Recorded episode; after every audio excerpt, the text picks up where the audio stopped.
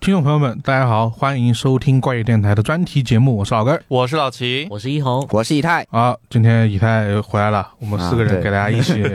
录这个啊《今日说法》的第二期啊。我们这一期的专题的名字是《今日说法之傻贝宁时间》啊。啊，对，因为《今日说法》有很多很多集嘛，然后呢，我们发现就是这个傻贝宁时间呢，它是比较新的一个栏目，对或者说新的一个特辑对，而且它相对来说比较推理啊，啊，因对，为它有一个那个，我觉得他自己有一个那种算是他演播室里面有个办公桌一样的东西，对对对，然后还有一句词就叫用证据说话啊，啊，不是用证据说话，是今日说法一直在用的是吗 slogan，啊，因为我看他这个还比较强调的是去到案发现场，然后就现场是勘察推演啊，对，因为他用的那个整整个演播室用的是绿幕嘛，绿幕，嗯就经常会把这个这个犯罪现场就投在这个撒贝宁的这个背后。 对对，然后让萨老师能够直接站在这个犯罪现场里对给大家分析这对个情，况。然后呢，经常就有一句有一句词就是沙本就说我们去看看，弹幕全是不去，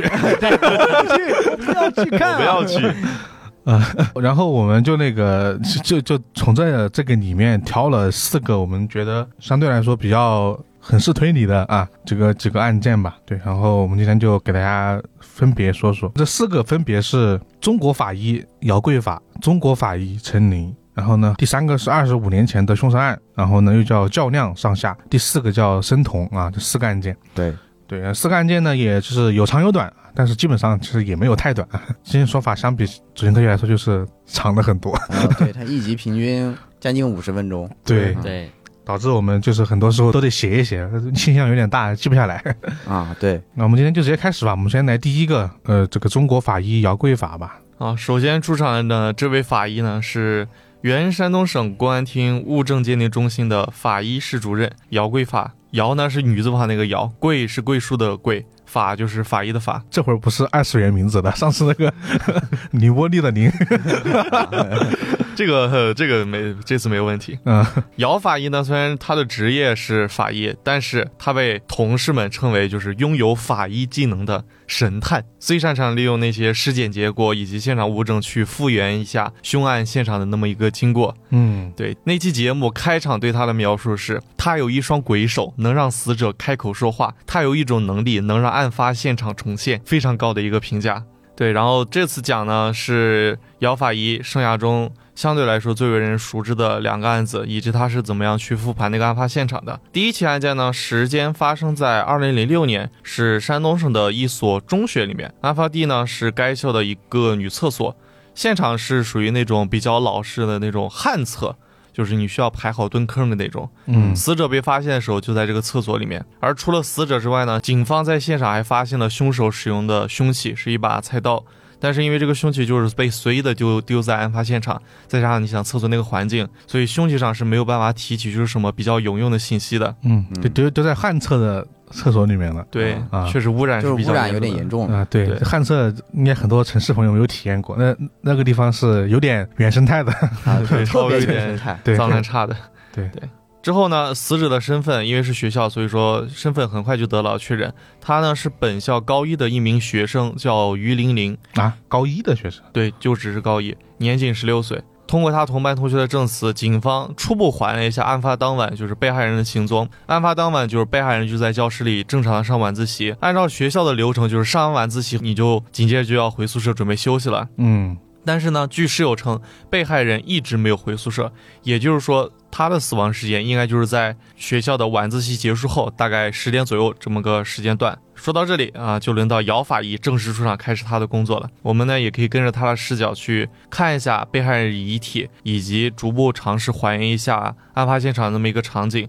并进一步刻画凶手的形象、作案动机等情况。首先是案发现场，警方呢在厕所距离门口大概七八米的中间坑位的墙壁上发现了大量血迹，初步可以判断被害人大概就是在这里遭遇的凶手袭击。而姚法医呢，对被害人身上的状况进行了一个仔细检查，被害人是头部受伤，在被发现的时候上衣完整，但是他的裤子已经推到了膝盖的部分。嗯，正在但是正在上厕所。对，嗯只不过尸检报告显示他是没有一个性侵害的迹象的，刚才说了，就是死者是头部中刀，但其实被害人的腿上也是有刀伤的，只不过一方面他不是致命伤，另一方面就是腿上虽然有伤，但是裤子上没有发现被刀划破的痕迹。对，姚法医在根据腿上的几个伤口的角度和深度进行一个反复的检测，最后得出一个结论，就是被害人腿上的伤是在裤子已经退下的时候留下的。然后是来聊聊这个刀的事儿。姚法医呢尸检后得出了结论，就是被害人的致命伤是来自于头部的几处刀伤，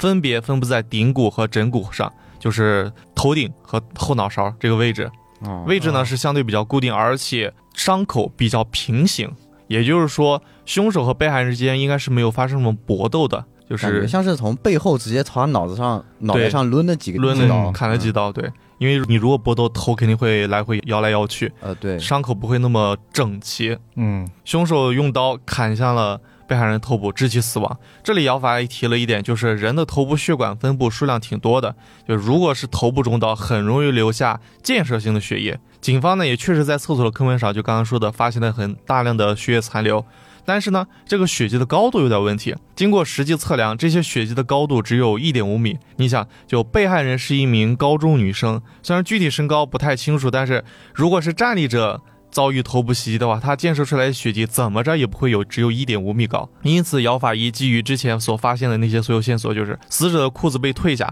凶手在裤子被退下后，在腿上留下了刀伤，血液的溅射高度以及案发现场是厕所，综合判断，被害人应该是在上厕所解手的时候，在不注意的情况下被凶手用菜刀偷袭得手，导致了死亡，伤口还不浅，因为所以凶手是一名男性的可能性很大。当然，说到这儿，可能有些听众就觉得我说了半天就推出这么一个，大家可能开局就猜到了一个结论。对，不难推，说实话。对啊嗯对对，对，听到现场是厕所，然后裤子被退下，就可能就猜到了他当时可能就是在解手。其实对于警方来说，这个结论也不难猜，但是姚法医是根据一系列尸检结果还有现场状况推测出遇害现场发生的一个过程，是一个还是一个比较有条理和逻辑的那么一个推断经过，所以我觉得这个还是有必要拿出来单独说一下的。嗯，嗯然后现在对案发当时的状况有了一个初步的了解，下一步就是开始排查嫌疑人。之前说了，被害人身上没有发现性侵害的迹象，考虑到一个名普通高中生的身份，因此也排除了劫财的可能性。嗯，因此最有可能的动机就是仇杀了。但是根据警方从被害人于玲玲的同学和家人那里得到的消息是，于玲玲她平常成绩优异，性格随和，待人诚恳，而且也没有什么复杂社会关系，包括她家里人也没有说就是和谁结怨过。因此，那么于玲玲为什么会遭遇一个仇杀呢？对啊，就主要是你说是社你说社会人也也员。就算了，一对个，学生能遭遇仇杀的概率性真的很少挺其小实见的，就是他他的社会关系应该没有那么的复杂，对对，而且啊在学校里也风评比较好，而且一般来说，成人不会跟一个高中生结仇，嗯其实对很难。一对般就是高中生之间这个群体内结仇，但是很难想象到一个在这个年纪的这个青少年会用这种方法去除非是去报复别在人在那个时间段有和，因为那段时间还是有很多校外的，就是学生混社会嘛，啊、对对不。这种情况还可 但能是很出明显， 现这的个。死者这个女生应该是没有这方面的这个，应该是没有这这这社会啊，我们来听一听后续吧。啊，。对，到目前为止呢，因为尸检就是结果是摆在这里，没有办法得到足够的线索，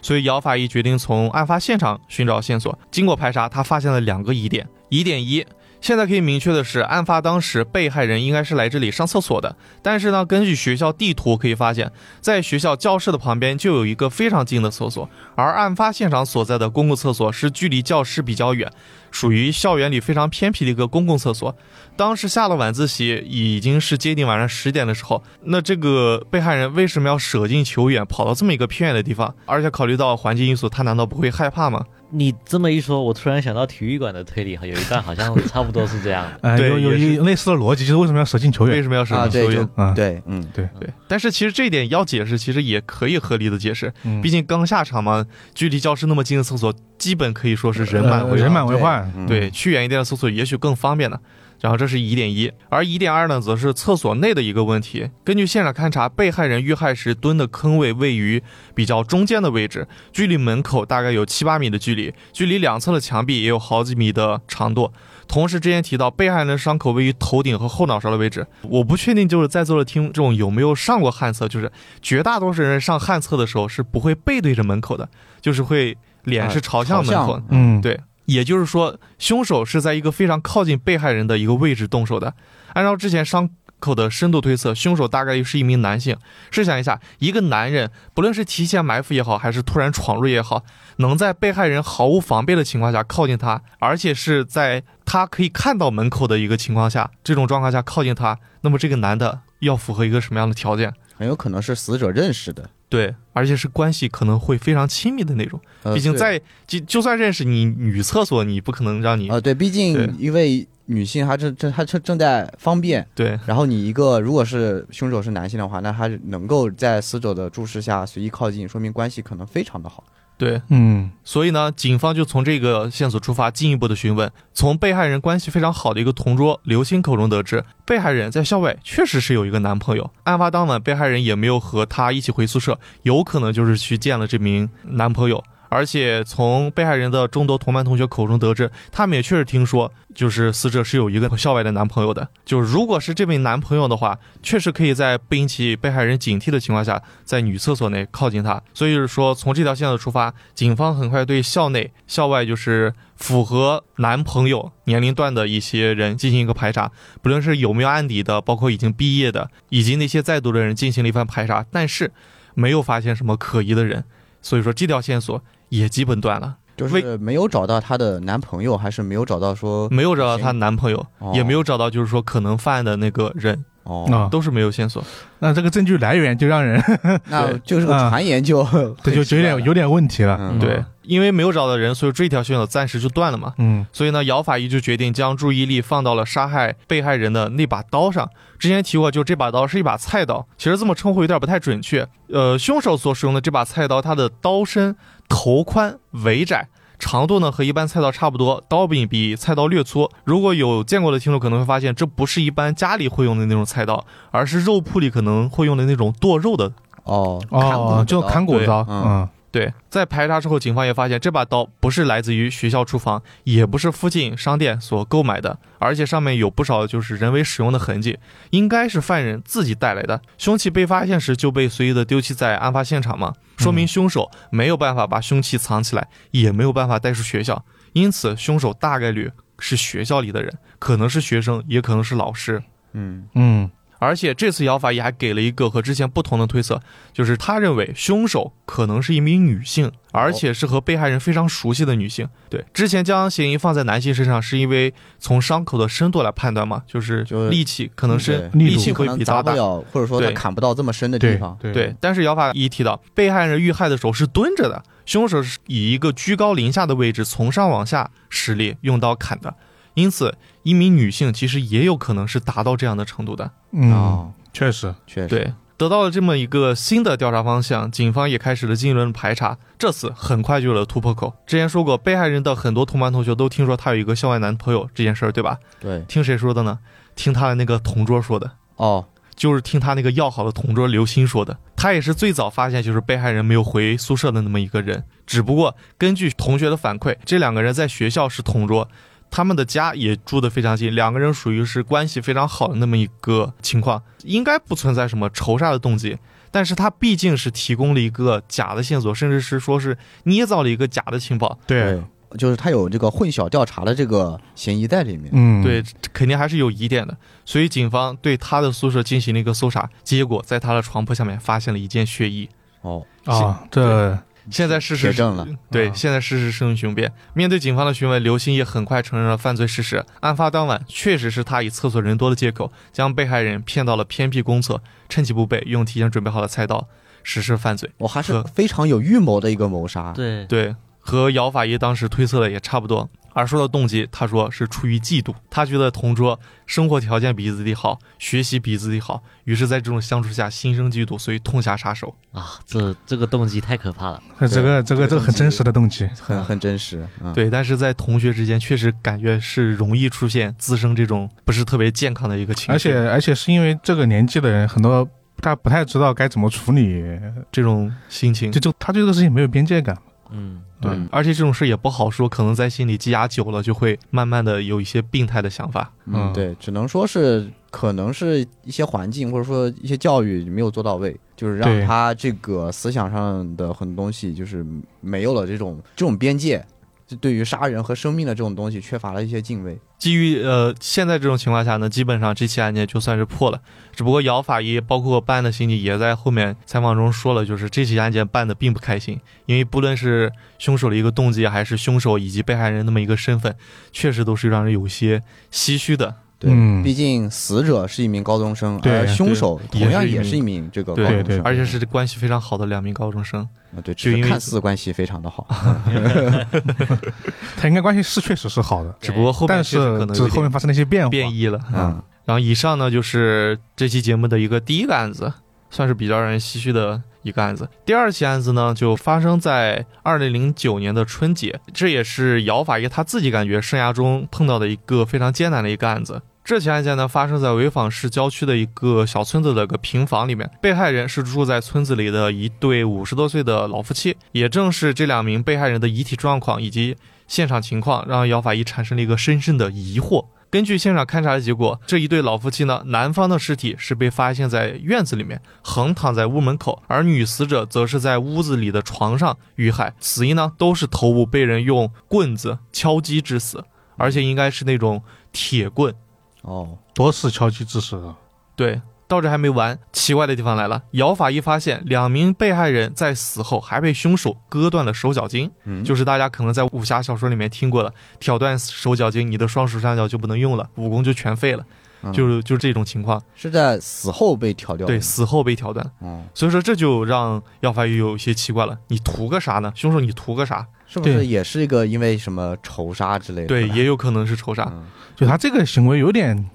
不太像现实案件哎对那种感觉啊。就是非常强的这种这种报复的感觉。嗯对对对对随着案情的进一步推进，两位老夫妻的身份就是也有了结果。男性被害人名叫许峰，是村子里的自来水工。女性被害人就是许许峰的妻子，平常就在家里待着。两人呢有三个非常孝顺的子女，但是呢都在外地打工。在案发的前半个月，村子里是发生了一些事的，就是需要关水闸、修水管这件事，就是被害人许峰负责的。嗯因此他需要每天中午和晚上定时放水。但是就在案发前一天，村民发现定时供水停止了，发现没有水吃，所以说第二天来找这个徐凤，结果就发现他们的尸体出现在了院子里。哦，这是发现案子的那么一个情况。姚法医呢一到现场就对遗体的伤口进行了一个检查。刚才提到凶器是一根铁棍，长度的话大概是四五十厘米左右。被害人的许峰头上遭受了三处伤口，其中有一处是在面部，就说明这个许峰可能在遭遇袭击后还和凶手发生了一个搏斗。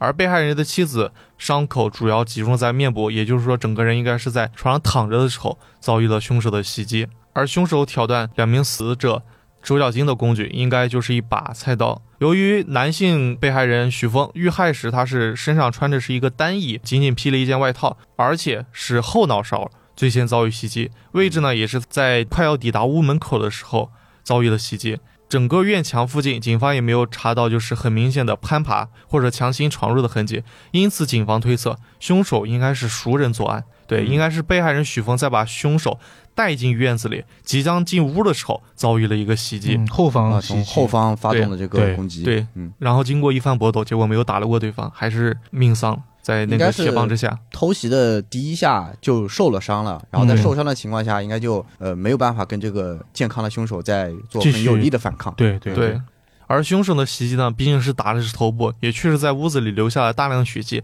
但是没有提取到和凶手相关的一些物证，没有脚印，没有指纹，也没有发现凶器。因此，警方一开始就是从仇杀的角度来对这个村子的一些村民进行一个排查。很快，一号嫌疑人就出现了。这个嫌这个人呢叫王彪，是村子里一个干装修的一个工人，家里就经常存放一些铁管儿、铁棍之类的一些物品。嗯而且村民也反映，就这个人好像有点暴力倾向，平常在村里就经常的横个个二五八万那种感觉。而且更重要的是，就是他和死者是有一些过节的，嗯因哦为之前说过，死者是村子里的水管工嘛，所以平常也负责收收水费什么的。而这个王彪就经常拖欠水费，和死者曾经发生过不止一次的争吵，所以说两个人算是有矛盾的。基于这条线索，警方也对王彪的家里进行了一个排查，但是呢，没有发现疑似凶器的物品，就那些水管上也没有发现血迹什么的，而且也没有找到其他能证明王彪是凶手的一个物证，对他进行了一个测谎，但是也没有什么可疑之处。目前就可以判断，就王彪应该是一个无辜的人，嗯嗯，对，，而且姚法医其实也不认为王彪是凶手，因为他在对死者的头部遭受的打击伤进行一个分析后发现，两次行凶就是两名被害者身上的伤口都是多次进行一个打击，但是每次击打的力量都不是特别大，就是伤口可能不是特别的重。按照之前就是说，应该是用了一个铁制的棍子作为凶器的话。在凶器重量的加持下，以及人的力气的使用下，应该是很容易留下一个比较深的伤口。但事实却反而不是这样的。因此，姚法医认为不太可能是王彪这样的青壮年进行了一个犯啊案。对，说明嗯凶手的力气不是很大。对，如果是青壮年一下两下，可能就就没了，对就就没没了了。对，从这一点出发，然后再结合凶手挑断死者手脚筋的那么一个奇怪做法，姚法医对凶手的身份进行一个简单分析。第一种可能性，凶手是个没什么判断力的孩子。嗯就之前说过，一般人听到手脚筋这个事儿，都是在一些武侠小说里面，对吧？嗯，也许是一个盲目的、比较没什么判断力的孩子，为了研究这个东西，痛下一个杀手。嗯这个嗯虽然听起来有点好像不是特别真实，但感觉也不是完全不可能发生的。第二种可能呢，凶手是一个杀人泄愤的中老年人，挑断手脚筋是因为和死者有一个深仇大恨，这也是刚才以太说的，就是非常有可能的一个情况。对，嗯除了是室友深仇大恨之外呢，也有可能只是单纯的故布疑阵，哦，想借此来迷惑警方的调查方向，有可能这个人有一定的反侦查意识之类的。在这个农村有点高端了，啊，这这对玩这个确实对很确实高端有点啊主要在这个在在一个农村里面，这有点太太这个太是在就是做一个这个就是这个实际上做一个烟雾弹嘛，就是迷惑对方这这个行凶的动机。对，因此，反正目前来看，好像就是有深仇大恨的中老年人是目前最有可能的一个情况。嗯对这里姚法医提到一点，就是从犯罪心理学的角度来讲，即便是凶手杀人，对于他来说也是一件非常恐怖的事情。所以，大多数凶手在犯案以后会尽快的逃离现场。嗯，但是看现在这个现场就很明显，凶手在犯案以后还专门挑断了两名死者的手脚筋。那到底是什么原因导致他必须要多此一举呢？姚法医认为这个动机对揪出凶手一定有很大的帮助。就在案情陷入僵局的时候，一个细微的物证出现了。警方在死者家里的床单上发现了一处半个玉米粒儿大、非常小的一个汉字。根据里面提取出的 DNA 的样本，警方很快锁定了村子里的二号嫌疑人刘亮。这个刘亮是一个六十多岁的男人，而且是村里的保洁员，是一个单身汉。他的身份还有年龄就挺符合之前姚法医做的那么一个推测。对，面对警方也很快对他进行了一个询问。这个刘亮一开始坚决否认自己去过死者的家里，就不承认。嗯但是很快他就推翻了自己先前说的话，说自己是怕扯上杀人的案子，所以说说谎。但其实他在案发前一天去找过两口子，就坐在床上和他们进行了一个聊天儿。嗯所以呢，警方就把他带到了现场，让他复盘一下自己当天的一些行动轨迹，嗯而且并且警方也确实在他的行动轨迹中，就那个过程中提取到了一百多处生物检材，基本可以确定他说的是真话。他那天确实去了，而且也只是进行了一个聊天那么一个活动，所以他应该也不是凶手。哦，就是去了但是没杀人啊对对，啊，在那之后，因为村子里找不到嫌疑人，所以说警方又把范围扩大到周边几个村子，但是人比较多，进度比较缓慢，而且另一方面也确实一直没有找到比较靠谱的嫌疑人。这起案子也就在那之后就一直停滞在那里，相当于说成了姚法医的一个心病，因为他一方面确实没有搞懂那个是凶手挑断手脚筋到底是为了什么，另一方面也确实没有找到其他和凶手有关的一个线索。因此呢，就是姚法医在那起案件发生之后，每一次外出讲课的时候，都经常会把这个案子拿出来分享一下，讲一下这个案子。一方面，这个案子确实挺少见的，他自己也没搞明白；另一方面，就是说不定哪一天会碰到一个天才，可能灵机一哎动，啊给对一点线索什么的。就这底下就做了一个这个犯罪学 的天才，突然就想明白了，啊对，然后就这么着两年就过去了，结果这个契机还真的就来了。真有个天才嘛？对啊，天才倒也不至于，只哎有不过天才确实是他自己，啊， 对，这次呢，事件是发生在一次他和同行法医的一个交流中。这次姚法医从对方的口中听到了他对面法医办的一个案子，就是凶手在犯案后，因为迷信，认为死者的瞳孔里可能留下自己作案时的影像，所以他把人杀了以后，还专门把死者的双眼给捅破了。破破坏了哦死者的双眼。而正是这一点给了姚法医一个灵感。他之前去以为就是凶手挑担手脚筋是为了一个泄愤、是仇杀的那么一个动机，嗯但是也许凶手的这个行为也是因为迷信，当然迷的是什么信，咱们暂时也不知道。只不过根据这个线索以后，民警也确实很快就想到了一个当年在这个村子里被排除掉的嫌疑人。之所以被排除掉，是因为姚法医之前说过，凶手可能是一个中老年人嘛。嗯，但是这个人有点太老了，他案发当时已经七十多岁了。哇，这么哦，对，这么年纪大一个人，应该是不太可能是一个罪犯。但是民警之所以能很快的想起这个人，是因为他最近刚好犯了个事儿，就是他在向他的弟弟借钱的时候，突然拿出一根四十五厘米长的一个钢筋袭击了他的弟弟。虽然这个事儿没有闹出人命，但是也确实捅到了民警这边儿。而这名三号嫌疑人叫做王毅，是村子里一个主持红白喜事儿的。虽然说七十好几，但是他身子骨挺好的，就是也符合姚法医当时对凶手进行了一个刻画。嗯，所以警方对王一家进行了一个搜查，还真发现了当年的一个作案工具，而他的动机则是看中了被害人最近收的水费，见财起意。哦，啊，对，他也承认他当时挑断手脚筋是因为出于一个迷信的，他害怕那些，害他害怕两名被害人事后诈尸来找自己复仇，所以说把手脚筋挑断，那几个尸体就扎不起来，也找不到，也没办法找自己报仇了。哦，因为他就是搞这种红红白喜喜事白喜事对，的对，而且村里年纪大了的可能这会种是可能确实习俗会稍微迷信一他确点。实也知道那种比较多那种村里的规矩啊，那种老啊规矩。对，总之呢，因为这起事件，这个案子也就算是破了，姚法医呢也算是解决了一块儿心病。其实，在节目讲这些案子的时候，中间也穿插了一些姚法医自己的经历，就是姚桂法呢是当初一九七八年恢复高考后的第一批大学生，学的不是法医，是临床医学，哦，对啊，我觉得可能当年第一批应该没有这个这个就法医这个专当业。时应该对科目没有那么没有多那对，么当时是是据说当时很多法医都是医学生，就是客转过来串，的算是客串或者说临时嗯转行。嗯，而姚法医呢，当初就是因为家庭原因，所以来到了济南担任法医啊。虽说是为了家庭转行，但是转了行以后，反而因为工作繁忙，就是不太能顾得上家庭。做了这么多法医呢，然后姚法医最终是在二零一六年顺利退休了。他经常说的一句话就是：法医的刀不是一把，而是两把刀，一把刀是手中的刀，一把刀是心中的刀。手中的刀用来寻找案件的真相，心中的刀则用来秉持一个法医的公正。待在案发现场的第一线，就一定要记住还死者的在天之灵，还死者家属一个朗朗乾坤，人民大如天。其实这个姚姚桂法法医这个两段，他其实干了好多事，确实是是刑警的对，刑警的刑警的活，啊对对勘察现场是吧？复盘并真相比如呢？说你挑断手筋这个事儿，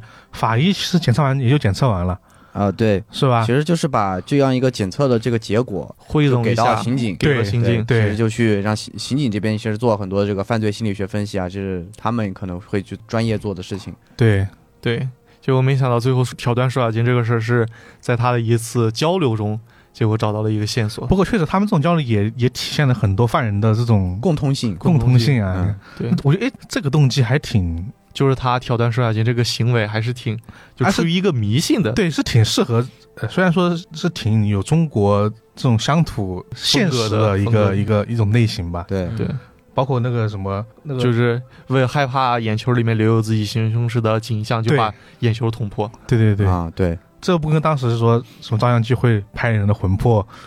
就是有很对相似的感觉。呃，对，对，有一种就都市传说的那种，对对对对。然后这是第一个啊，大家我们就是作为一个引入，大家可能看到法医这项工作的不同吧，因为其实也很多很多这种类型的案件了。然后其实我们今天讲的几个，前两个其实都是法医，然后后面两个可能一个是 DNA，一个是足迹鉴定啊。然后接下来我们讲这个法医，是上次我上期节目在《今日说法》节目里面有朋友推荐的，他说有一期节目啊，涉及到一个很知名的法医，他叫非常知名，对他叫秦明，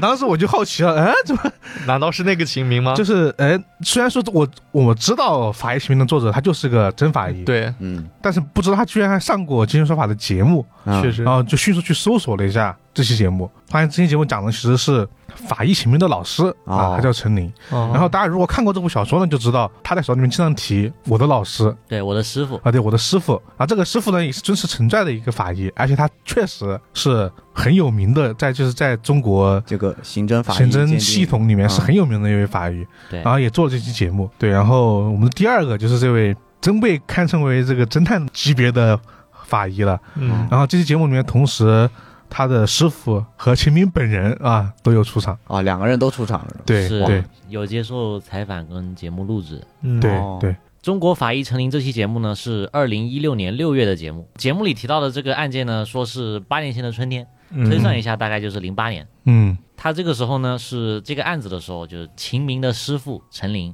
嗯突然病倒了，哦，啊，他这是这么小说化的开头啊，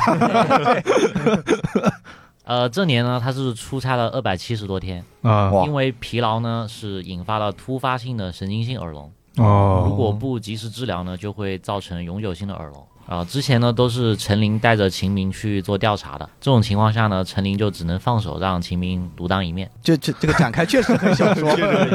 然后这个时候呢，是秦明跟随师傅的第五个年头了。啊案发地点呢是安徽省郎溪县的一座桥下，一个人呢骑着摩托车从桥上翻了下去。嗯警方呢很快就查明了这个死者的身份，死者名叫胡旭明，胡呢就是胡子的胡，旭嗯是旭日的日，明是小明的明。嗯哦，死者呢是当地的村民，啊他的妻子刘丽丽曾经在两天前就报警说丈夫失踪了，因为呢，这个刘丽丽是带小孩回娘家了，等她从娘家回来之后，发现丈夫不在家。啊这个警方呢就从妻子刘丽丽那里得知啊，这个胡旭明骑车到单位大约有半个小时，他一般呢是早上七点出门，晚上七点到家。案发的那座桥是他上班的必经之路。嗯，嗯目前呢，从这个事件上来看，这到底是交通意外还是刑事事件呢？当地的警方对此有不同的看法。嗯按照目前的情况来看呢，警方没有发现他杀的迹象，也没有发现死者有什么很激烈的矛盾关系，现场呢也没有发现刹车痕，无法判断案件性质的情况下呢，这个秦明就来到了现场。他到了案发现场之后呢，他秦明看了一下现场，就觉得呃还是要对尸体进行更为细致的检查才能下结论。他这里就说啊，呃，我的师傅陈林说过一句话，叫绝对不可以先入为主，法医最怕的就是这种错误。嗯，嗯，所以他过去之后呢，就是要对一切都抱着怀疑的态度，要用事实说话。他在小说里面好像他就是这样写的，对啊，对，这个秦明呢，就通过检查就发现，死者头部呢是因为四处重创致死，四就处头上有四处伤口，这些伤口呢位于死者的左太阳穴，四个伤口呢排成一线。哦这个摩托车底部恰好有四颗螺丝钉，可以一下子就形成这种创伤。哦，就撞到上面了，对，然而呢，秦明在仔细检查之后，却发现这四处伤口的皮瓣方向并不一致。如果是摩托车一次性砸在头上的话，这四处皮瓣方向就是力造成的方向应该是一致的。嗯，嗯瞬间的事儿嘛，应该是，对但是方向不一致，说明力是不一致。嗯这个发现呢，立刻就引起了秦明的怀疑，但仅凭这一点就断定是他杀，证据是不太足够的。嗯对，毕竟也不会有人举着摩托车来打你。连砸四下子。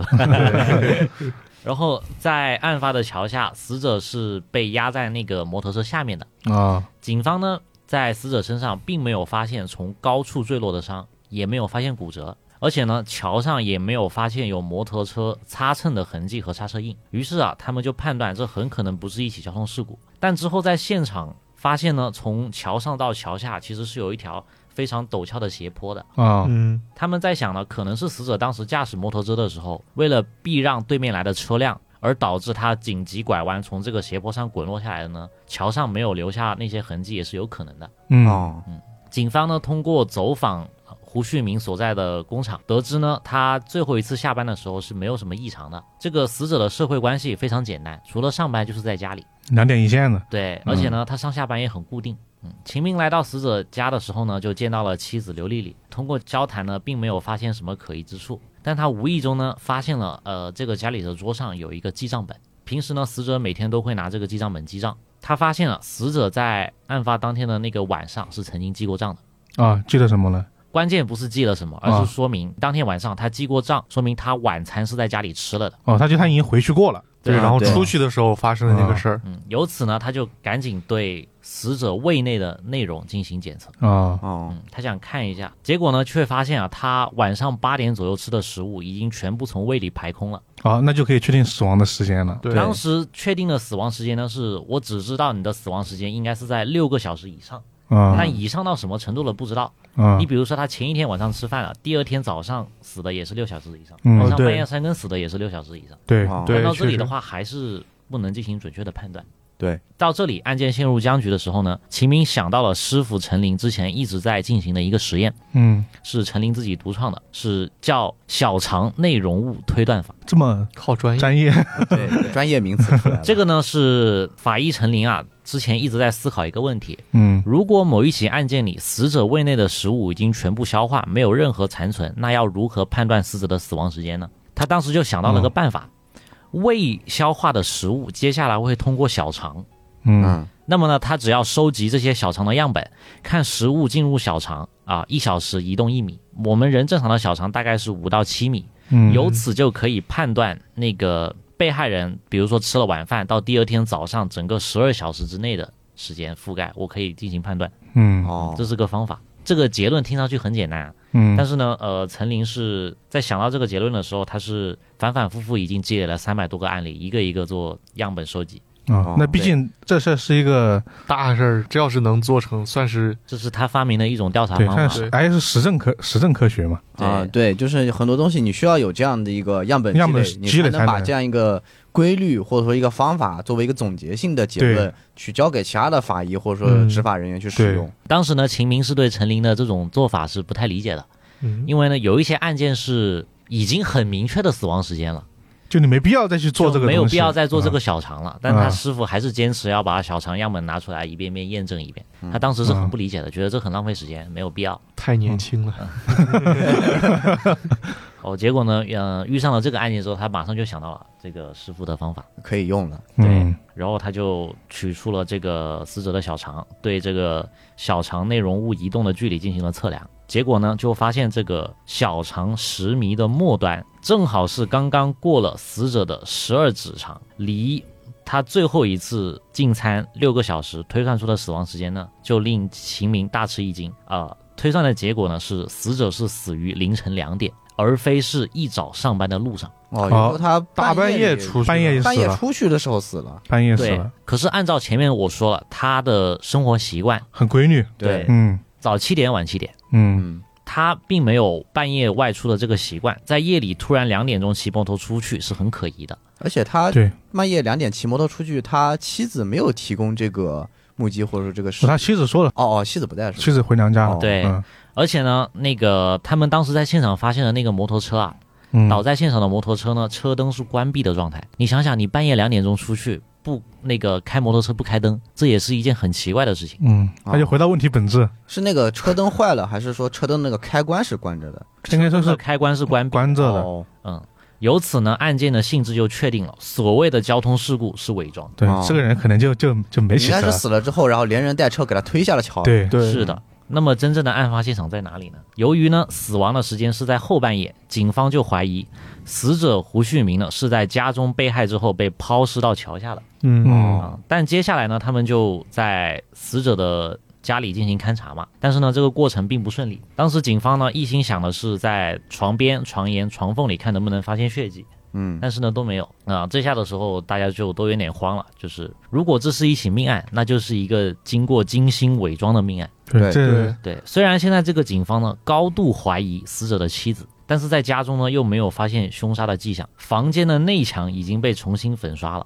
啊，啊，对，啊做的这么细致。最近粉刷的吗？是最近粉刷的。那如果说这个举动很有可能是掩盖某些犯罪证据的话，那他妻子确实有比较很大大的嫌对疑比，较大的但嫌疑。毕竟死者的家比较大，嗯，呃，死者的家境呢其实还可以。就当时警方是觉得，如果要把所有的墙壁全部刮掉，无疑是很浪费时间的，对，所以呢就只好再次求助秦明，看他能不能进一步准确的能够判断出死者遇害的位置。能，嗯，这个秦明呢，苦思冥想，想了很多办法，都没有什么好办法。就师，傅，对，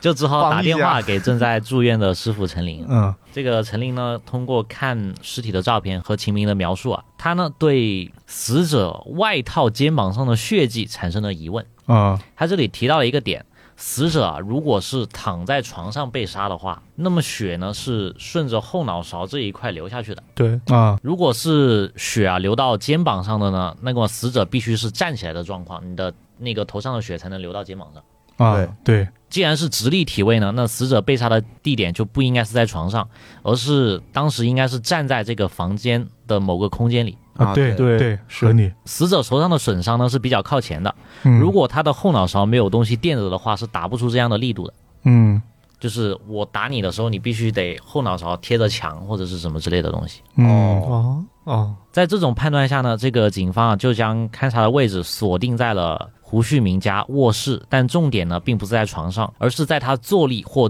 站立高度的墙面上，啊，这缩小了很大范围啊。对对，然后凿开了和死者同样高度的墙壁之后呢，警方发现啊、呃某一处地方隐约可以见到淡红色的斑迹。哦哦，发现血迹了，了，对找到了，在这个证据面前呢，这个刘丽丽很快就承认了自己和别人谋杀丈夫的事实。啊哦，有另外一个人还有个啊，帮凶是吧？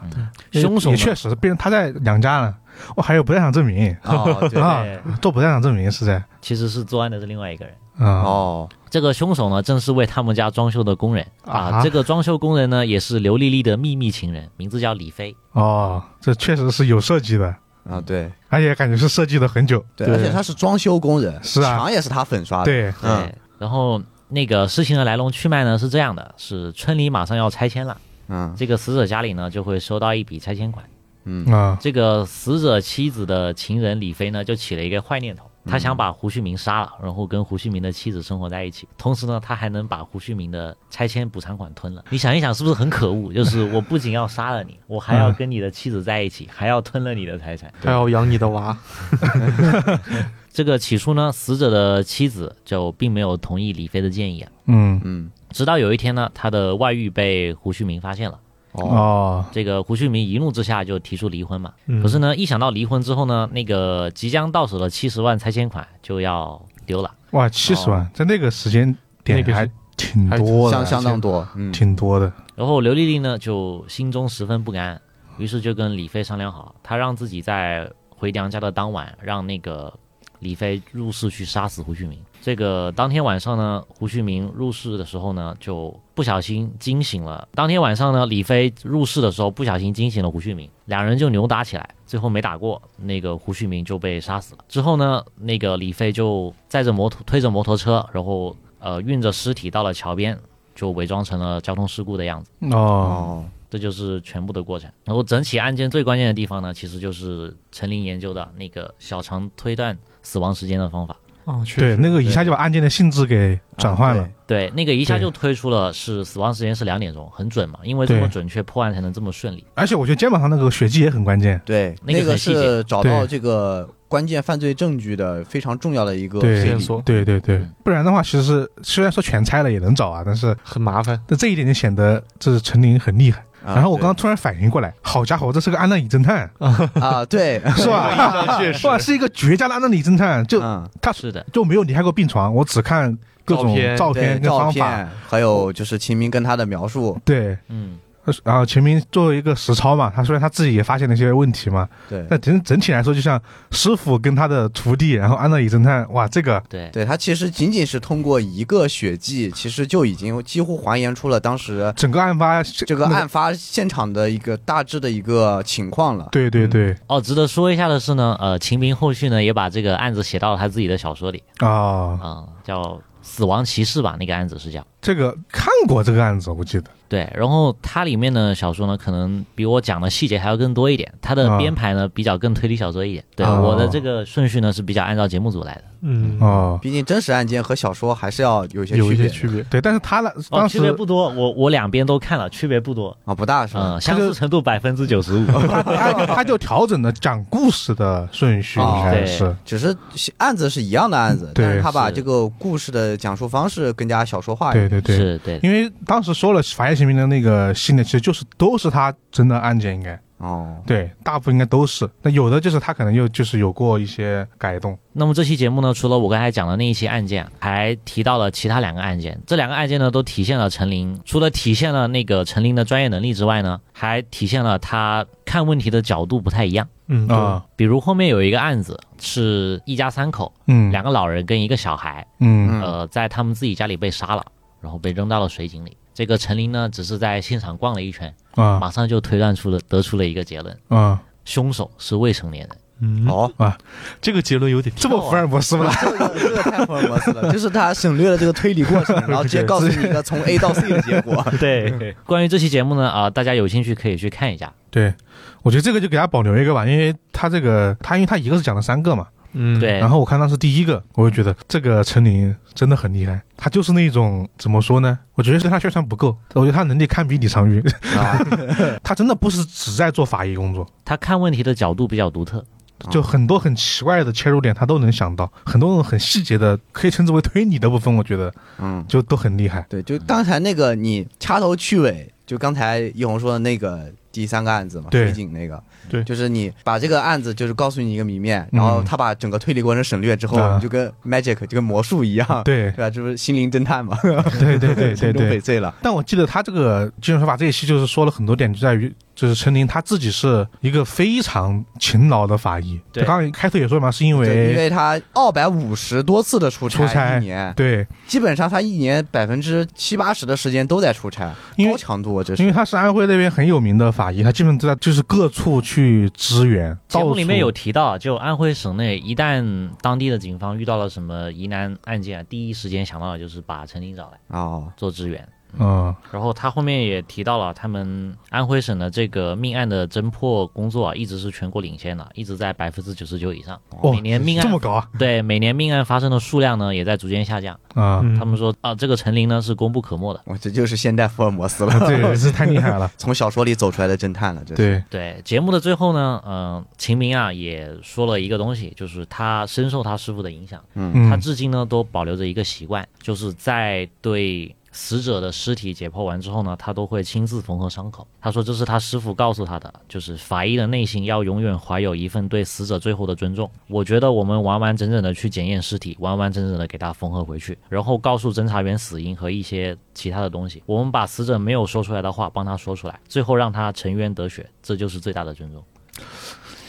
讲的确实好，挺好的啊嗯对，真好。对，说秦老师不愧是写小说的，对对对对这对，个讲的确实很有水平，啊 很有水平，很有水平，就能够在那种不过我我当时看的那个节目的时候，这个时候啊、秦老师应该还不是求职家啊，，就说明 他确实有做这个有这优个秀这天个分小说家，或者说有这个写作的天分。啊、应一该六年，他应该已经是了吧？应该是了吗？一六年， 他如果说应该还没有从法医的职位上走下来的话，主要是当时节目里录制的时候，他啊还是穿着那一身正式的工不装，，他一直都是在工作然后的他一直都在工作。啊。对，啊可能兼职会写一些。嗯，哦他，有这个他在工作，因为那个傻贝宁说的时候就说了法医秦明的师傅，他啊他说的是法医秦明的师傅啊啊对，所以他就那时候他就已经就应该法医秦已明经已有经已经有了，啊！嗯哦对，已经出名了。但是我觉得就是他确实是有很大的个人魅力的知名法医。对，啊，对，嗯是的，好的，那就是刚刚就是两个法医的故事啊，两个法医的故事。然后呃，里面其实涉及到的很多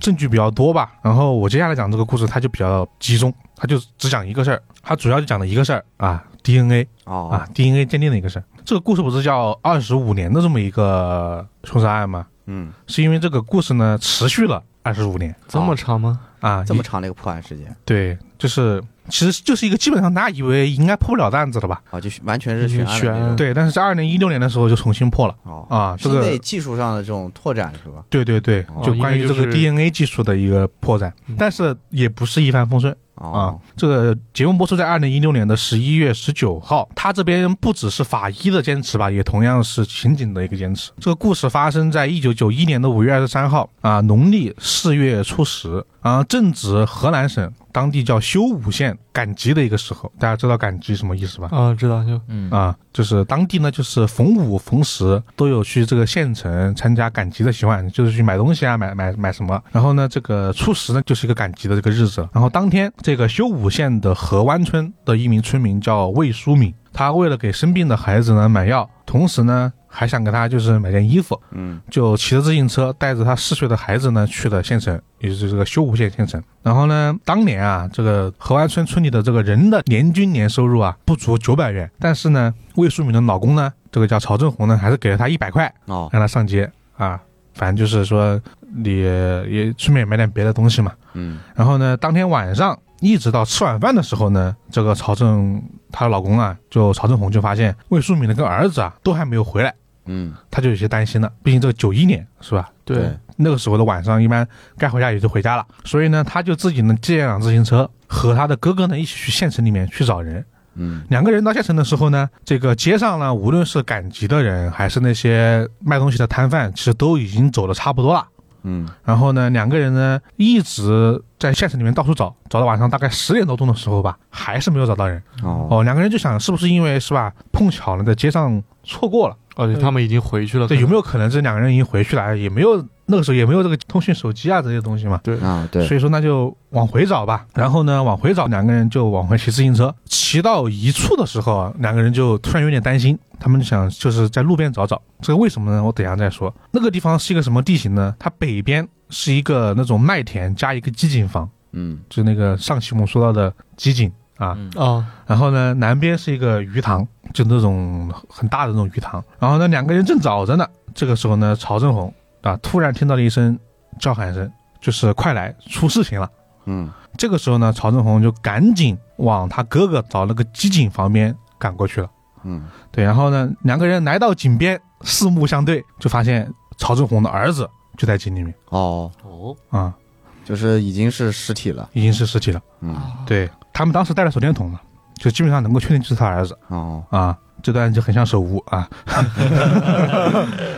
灯笼换成了手电筒是吧？对对啊，就是然后呢，这些内容啊，都来自于一九九一年魏树明老公曹正红的笔录哦啊，嗯这是他们当时当天的一个经过。嗯之后呢，两个人赶紧去报了警。然后呢，警方呢很快就来了。当时呢，时任这个修武县刑警大队副队长叫范新河和他们的这个民警们迅速赶到了现场。然后呢，同时呢也马上去看到这个井里面孩子的尸体。这个孩子的尸体呢，这个头朝南，脚朝北，侧身漂浮在水面上，大概距离井口有一点六米这么一个距离。刑警们呢没有第一时间打捞尸体，为什么呢？他们还是很专业的，他们注意到这个机井的周围啊有一圈浮土，对，同时还有一些杂草和重复踩踏的痕迹。他们就想到这个地方就是是一个有足迹的现场，他们就先进行了拍照的这个取证徐。阳，嗯然后呢，简单排除了一下，除了曹正红和其哥哥的这个足迹之外，现场还有另外一名成年男性的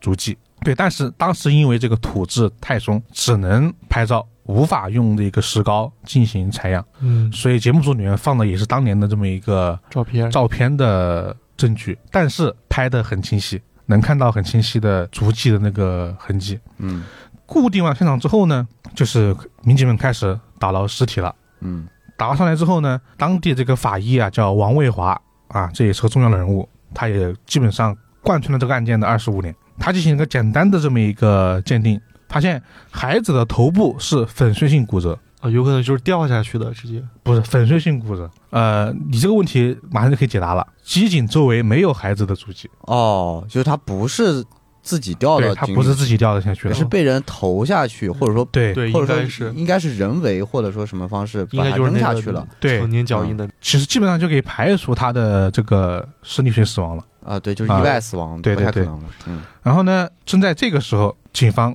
又有新的发现了。在打捞完了孩子的尸体之后呢，井里面又慢慢浮起了一具尸体。啊哦，这两具具尸尸体体不是别人，就是他的妈妈魏淑敏。哦，啊在下面是吧？对，就是就在他的那个尸体下面，而且魏淑敏尸体全身赤裸，没有穿鞋子。然后呢，打捞之后进行了尸检之后，发现他的死因也是颅骨的创伤型伤口，也就是粉碎性骨折。哦对，而且这个小孩和大人的损伤呢是一样的，初步判断就是同一个凶器造成的。哦当时呢，这个井边有很多这种石头，其实警方当时怀疑有可能是这些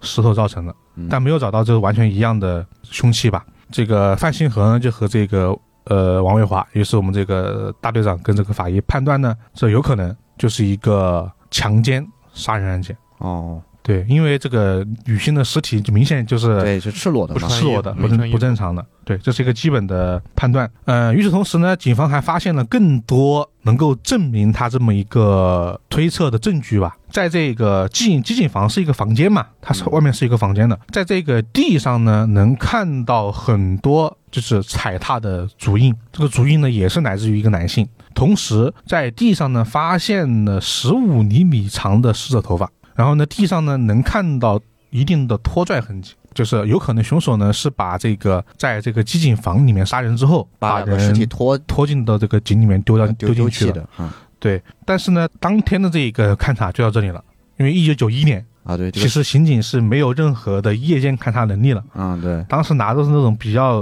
就是老的手老电式的筒那种电手电，但那个好像是警用的，它不是那种圆形手电。反正也只能等到第二天来继续行勘因察了。为摸黑这种调查的话，就是就在你视野不健全情况下，你很可能警方会在无意之间破坏某一些重要对的对对物对证对和现场。对，所以说当时这些刑警们还是特别的专业的。第二天呢，警方继续开始勘察了。这次他们还专门找来了全市仅有的市民法医啊，九一年嘛，啊，对，啊，这个各项技术能力都不太够。他们对魏淑敏的尸体呢进行一个基本的检验，甚至都没有带到这个法医室去，因为就怕尸体腐烂了，啊，有对，天佑就是来不很及，来不及。对，然后呢，发现这个魏淑敏的尸体肺部呢是没有水的，就是他没有这种对，密闭小的啊孩的肺部也没有水的，所以进一步排除是，就是死亡后被投井的，对，嗯就是死亡后被投井的。同时，我们这个呃队长范新河呢，在机井旁边南边的这个麦地里面，嗯我刚不是说他他是个麦地里面的机井嘛，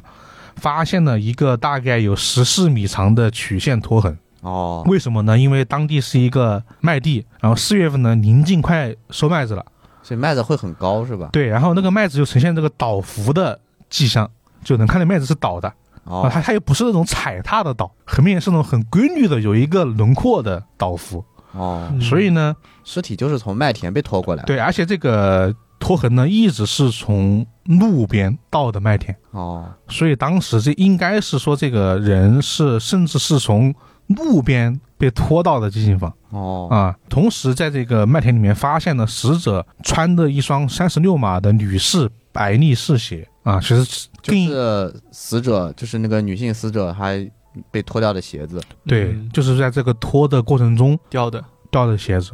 所以基本上又进一步的验证了警方的推测，这应该就是一起就是强奸杀人案啊，嗯基本上可以确定了。所以呢，现在警方的目的很明确啊，当时就说那我们就调查这条路吧。嗯为什么呢？这条路很关键，这条路呢是这个魏树明所在的，也就是死者所在的这个河湾村去县城赶集的必经之路，这条路就是一定会有人走的，只能走这条路。按理说呢，当天是赶集的一个日子，嗯，是吧？人员流动应该是比较频繁的，但是呢，没有听到人报案，就感觉好像没有人看到过这个事儿，哦，很奇怪。警方呢，于是就只能开始这个实地实验，他们就找了个自行车，找了警员，嗯按照不同的速度从他的家出发，嗯往秀湖县走，以此来看大概要花多长时间。然后呢，经过多次这个骑行试验之后呢，发现基本上是在这个十五分钟左右能够到达那个出现倒伏痕迹的这个路边。嗯，然后呢，他们问过这个她的老公这个出发的时间，大概中午就是十二点，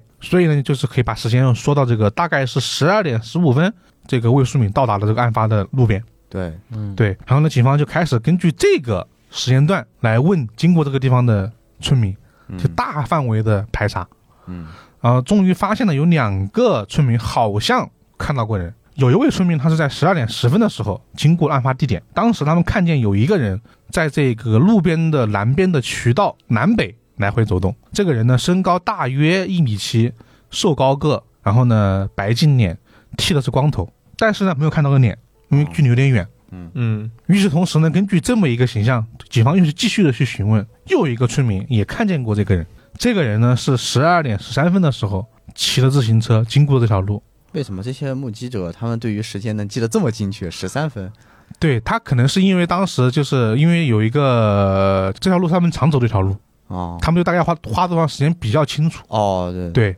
因为特别熟悉了，基本上只靠这条路就是哦，就是他们上知下，道这条路通过需要多长时间，他们有对心里有个数，然后大对概切分一下就好。对大概的一个时间吧。嗯，对，节目组把它就定的就是就说的比较清楚。他当时呢看到一个人坐在这个渠道上，啊，也是一个光头，穿着白色背心。但是呢，在十二点十八分的时候，也有两位村民骑自行车经过过。这个时候呢，却已经看不到那个光头男人了。但是地上有一辆二八型的永久牌的自行车。是不是就是死者对骑行的辆？对，然后呢，当时呢，他们就觉得，哎，可能是这有人去上厕所了，所嗯以他们呢就就走了。哦啊，为什么能确定是死者自行车呢？是因为车的前面绑着一个小孩的座位哦，啊，这就是死者那辆自行车了，因为他带着小孩。所以呢，根据这个多个时间段的这么一个排查呢，说明死者很有可能是在十二点十三分到十二点十八分这五分钟的时间内被袭击了嗯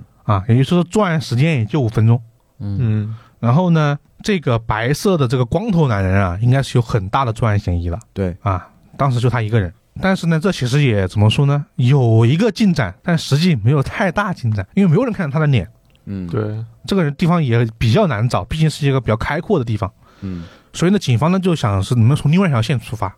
就大家有没有发现自行车不见了，哦哎哦，哦确实确实，是吧？就所有人都说看到那辆自行车在路边了，但那对个车最后却没了。嗯但是警方是没有看到自行车的。对啊，悬崖方向没有看到自行车了，所以他们就说，那我们从这个自行车出发。他们呢，在这个地上啊，就仔细寻找，然后呢，发现了这个自行车的这个轮胎的印记。在九一年嘛，自行车呢是比较常用的交通工具嘛，然后呢，牌子也就那几个，嗯是吧？凤凰牌啊，永久牌。他们骑的就是一个永久牌的自行车嘛，就死者，所以他们就一直跟着这个永久牌这个自行车的这个轮胎的胎印去找这个自行车。然后呢，终于在案发现场一百米之外的水塘里面，感觉那个水塘里面有个自行车的那个头。他们呢，当时呢就把这个水塘里的水全部抽干了，然后呢去找，嗯然后呢确实这个里面呢有一辆自行车，然后呢就是那个死者的自行车。哦，对，然后呢，这个大队长发现可能就说，那有可能，说不定死者的这个衣物啊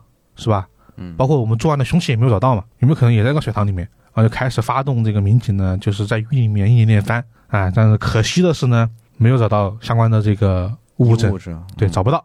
就是凶手呢只丢了个自行车。说实话，从物质上来说，对案件没有任何的推动。哦，但是这件事情其实是可以进行一个推理的，就是进行一个刑侦的推演吧。嗯就我们现在可以设想一下，现在凶手把自行车丢到了水里面，嗯那么有个疑问，凶手为什么要把自行车丢到水里面？嗯但是没有丢凶器跟衣物，对有几种可能啊？第一种可能，凶手是一个很有经验的这么一个犯罪老手，对，反侦查很强。对，所以他把这个凶器啊、衣物啊都带走了。丢自行车呢，是为了毁掉这个目击证据，嗯这样就不会有人发现啊，对，就有人发现这个车为什么会停在那里，，对然后延缓这个尸体被发现对的时的间。时间，对，这是一种可能性啊。另外一种可能性就是他这个东西不好带走，他只是单纯的想毁掉这个自行车自行车啊，，因为它太大件了，不好呃对携，带不，好携带啊。那还有第三种可能，凶手根本不需要用自行车，因为它有自己的交通工具是吗？对，或者他住在附近，哦，哦，有可能，所以他不需要自行车作为一个代步工具，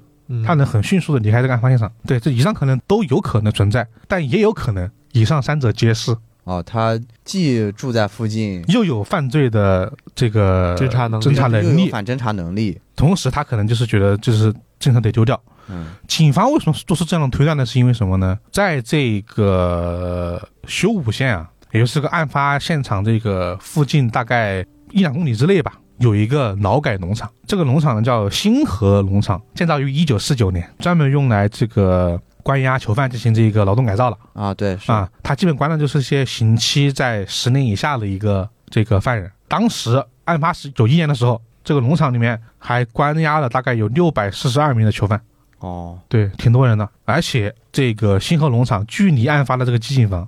很只有一公里的路程，哦，很近的。一公里其实步行其实也是很快啊能对，够步行其实很快，很快的一10分钟个差不路多就程。到了，对，而且当时是劳改劳动改造嘛，是每个他们会分那种，比如说你有的是去种田的，对有的是畜牧的，嗯，所以他们可能活动范围是比较大的。嗯，而且更关键在于什么呢？那个被目击的是一个光头男人哦，对，哦劳改犯是要啊，就是劳改犯是要剃拿这到个身上光头剃，头的，嗯啊，是吧？那很有可能这个人就是农场里面哪一个这个逃出来的劳逃出来的劳改改犯嗯犯案了之后，就是润了，就是跑了。而且当时他们对这个星河农场进行一个摸排啊，就发现当天确实有一个这个畜牧的这一个支队啊，在机井附近也是一公里以内的这个范围里面在活动，犯哦，所以警方迅速就把这个调查重点放到这个畜牧队里面了。嗯这个畜牧队呢，总共有四十八个人，当天呢有十六个人离开了监狱，这进行这个劳劳动改造。嗯对，然后呢，警方就开始就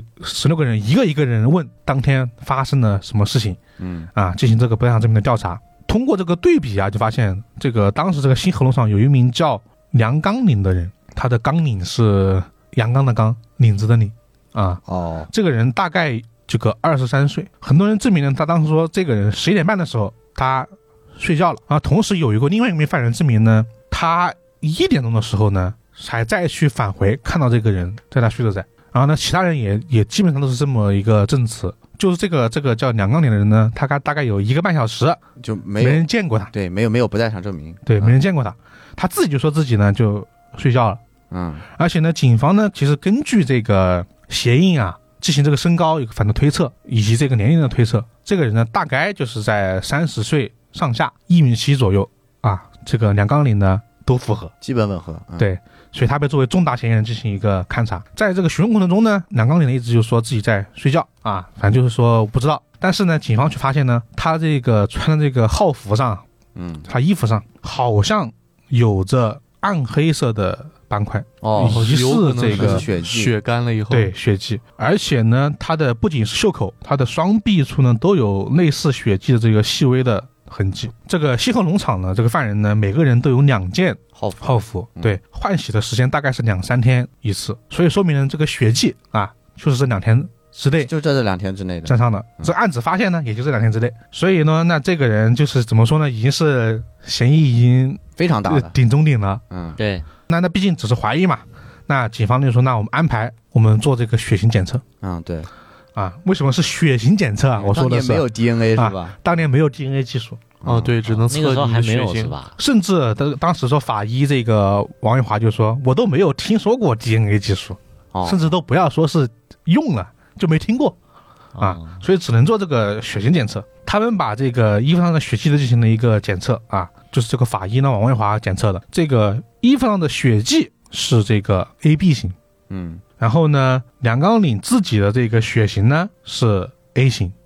死者魏淑敏的血型也是 AB 型哦，啊，就血型能对上，能对上。嗯，嗯对，但是呢，根据这个血型来问啊，梁刚岭依然是不知道。因为血型它并不是那么精确，能到对个体的这种对，但是当时其实也没有也没有更加细致的侦查技术啊嘛。对，但是毕竟我们警方就是查案也不能只靠这个来进行一个对比嘛。嗯警方手里面还有一份证据，这个死者魏淑敏是被强奸致死的。嗯所以他的这个身体内部呢，还有一份这个金斑的证据。嗯。嗯，那如果这个证据能够对上，就能够进一步锁定犯人了。但这个检验不是 DNA 检验吗？对，但是你要想的是，当时没有 DNA 检验啊，对啊，对所以你要把这个试验排除出去。啊，我知道，但是它这个经斑验证也需要这个相关的这个据说呃，药剂署当时是他们把这个这个金斑的检验呢，只有北京公安厅、公公安部啊，只有北京的公安部能够做这个检验。这个王玉华呢，就带着这个证据坐火车啊，花了当时是十块钱，去了这个北京的公安部的刑事科第二研究所做了个鉴定。嗯，两周之后，报告出来了。报告结果是什么呢？魏淑敏体内的金斑的血型是 O 型，啊，哦，对不上。那就就不像有就跟这点个问题了。犯罪嫌疑人对不上是吧？啊对，对，但他又很符合前面的一系列的犯罪人的这个侧写，嗯但但是很明显，就只能说这不是犯人。嗯啊，不是他。这个范新河带的专案组呢，一直查查查，继续查，查了大概有半年嘛，查到了十二月二十三号，嗯不得已只能把办案组给撤了，因为在此之后，警方没有查到任何一点有对嫌疑的作案对象了，嗯最有嫌疑的那个人就排除了不是了，嗯所以这个案件就一直就停下来了。当时的范新河呢是二十八岁，对，然后这个案子，据这个当时的这个采访就说，这个他基本上每年都要去一次那个麦地，就放不下。哦，啊这个案子就是他一直想查明白，突然有点那个杀人回忆的感觉，有那个感觉，因为那个也是在个麦地里面。对嗯，他就一一直放不下。然后这个案件就一直，包括他们的很多这个证据都保存的很好。当时他们甚至没有专门存放证据的这个东西，他们自己剪纸盒，然后用那种塑料袋来来做这个证据存放嗯，哦，啊。九一年条件很确好实辛是苦的，很很简陋。大家要知道，，二三十年的中国的变化是很恐怖的。嗯对，嗯，直到这个二零一二年的时候，这个范新河呢听说一个技术，那就是 DNA 技术。二哦零一二年才听到 DNA 技术嘛啊，那确实是很偏远的地方了。对，因为没有，因为 DNA 技术应该是更早之前吧？对，就是当时嗯对就零几年的时候肯定是有的，对但是各个省的这个检测点很少，对对就对，是就是你做起来不是很方便，因为可能一个一个省啊或者一个大范围的地方，还只有一个地方可以做这种检测。他好像没有明确说是二零一二年做的，他只说二零一二年的时候呢，公安部 DNA 数据库完善了，哦，然后呢做过一次 DNA 的对比，但是没有结果。嗯，然后呢，范新和自己呢，他自己曾经组织过民警们，把当时新河农场这个畜牧队的所有的四十八名囚犯全部做过一个 DNA 的检材提取就跟验留证了。一个 DNA 的样本。对，当时其实他去做的时候，这四十八个人都已经释放过了，哦，有的人都已经这个是蛮适当的有的人都已经去世了。哦，哇，这这么他老，他就是民警们一个一个找家属嗯人，用大概一年多的时间把十八个人的 DNA 收集完嗯，去对比啊，但是没有任何的发现，就 DNA 检测也没有检没有测出来没不有，在说明畜牧当队时里就不在这个畜牧队里面，哦，也就是说那个人确实不是，不是凶手凶手对对，确实应不该是，是就只能说你像虽然他嫌疑度那么高那么高都不是。其嗯实作为警方来说是很绝望的，因为没有第二个人，对没有其他选择没有了更像的凶手，嗯没有了，没有了，而且就是这么多年了之后，觉得好像是一个突破，但依然没有得到任何的结果。二十多年的坚持啊，对然后呢，又过了这个几年时间，在二零一六年的五月十号的时候呢，范显和接到了河南省公安厅 DNA 数据库的一份对比报告，这个对比出来结果了。这个报告就告诉这个范显和，二十五年前魏淑敏这个案子的犯人很可能在距离修武县两百多公里的商丘市宁陵县出现了。哦，嗯啊，是个范围。同时呢，接到这个报告的还有这个修武县上级，也就是焦作市公安局命案大队也拿到这份报告了。因为当时可能是，我觉得好像是那几年有很多跨越多年的案件被侦破，就是就是那个时间段，哦因为可能全国的 DNA 数据库被就完善完一完个善完善了之后很做多了悬案就能被对搞破，很多对比就出来了。呃嗯，对，然后当时他们就接到这个两地的人啊，一起去拿这份报告。这个可能的犯人是什么呢？是这个当地这个商丘市宁陵县城楼乡的一个叫史从朗的人，有重大重案嫌疑。就他的这个 DNA 对比可能是他，嗯，但这个人呢，让发现后有点意外。这个人七十五岁了，这么大年纪，对，就算我们倒二十五年过去他也将他才近有五50十岁岁了，嗯，啊，虽然算是一个中老年中老年吧，对，主要是呢，当时他们的犯罪画像推测，这个应该是三十岁左右的一个对人相对来说是个青壮年，嗯对，但他们但他们呢是根据这个足迹反推的，嗯，所以他们觉得那可能还是这个 DNA 应该是更准一点的。对，然后警方其实也说，那如果说不是老人的话，根据这个 DNA 的这个遗传规律啊，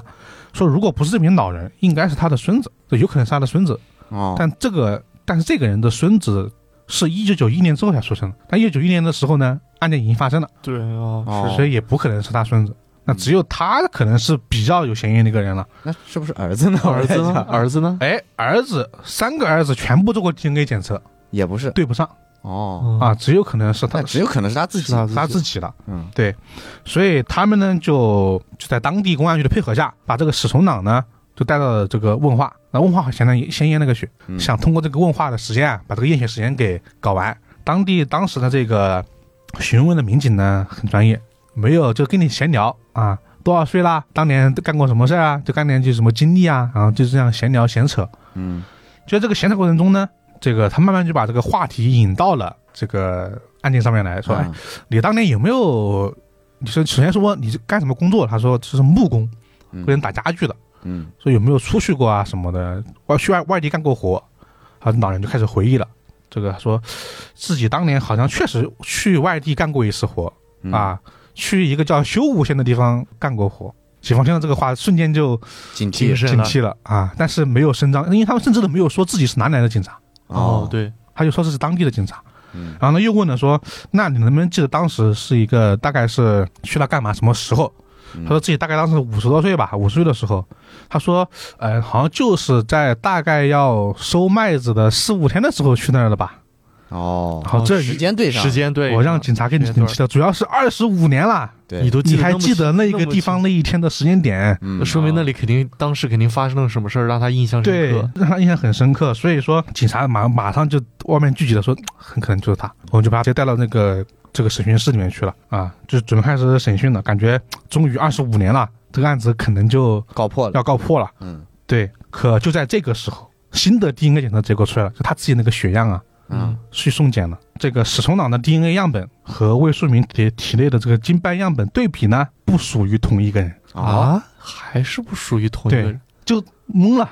那之前那份对比是是当地警方采样的对比和他没有，之前可能是一个大的这个库里面的对比，就哦可能是他，哦，但现在还要做一个更加精确的血样就对他比嘛。本人采血，结对果然后不再是去跟他当时的对对这个对对比，对对，然后然后可能是他，但依然不是他，这警方就直接有点懵，说实话。啊，对，因为 DNA 这个对比实在是非常非常精精确的。对它是能是精就确是到不个是体就的，不是嗯对对对，所以那怎么办呢？只能继续查呗。就按理说到了现在，其实已经没有人可以怀疑了嗯，啊，就跟之前一样，跟二十五年前一样，对，又是这个最新的检测技术而且把他关们键路给堵死过了。去了二十五年了，这东西已经无从查起了。对你只能只能通过现在这个现在这个最新的这对个你已经没有办法线获索得更新的线索了。嗯对，所以他们当时范闲娥就又去翻了很多资料啊，说不对，还有一个人我没有查，这个史史冲党还有一个大儿子，这个人已经死了十年了，哦，已经死了。已经死了。哦他大儿子叫史嘉洲，十年前因病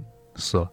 哦，对，但是这个他是作为死亡记录被记载了，嗯，所以就就没有检测过没有他。检测嘛嗯啊。然后呢，除这个史嘉洲呢，当他们当时民警们又去这个所有的这个村里面的这个村民们去摸查，嗯，发现大家都不想谈论这个人，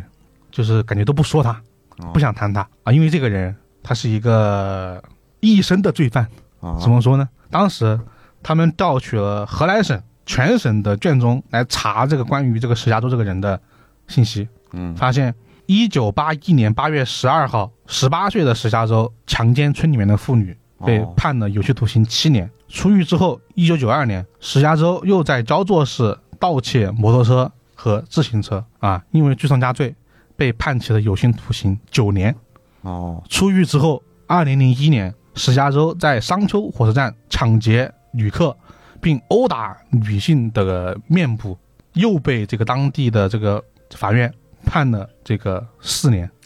这人是屡犯不改啊！这人基本上就是出来犯罪，对，出来坐牢犯罪再去再去坐牢出来犯罪坐牢啊。嗯然后在十年前，也就是二零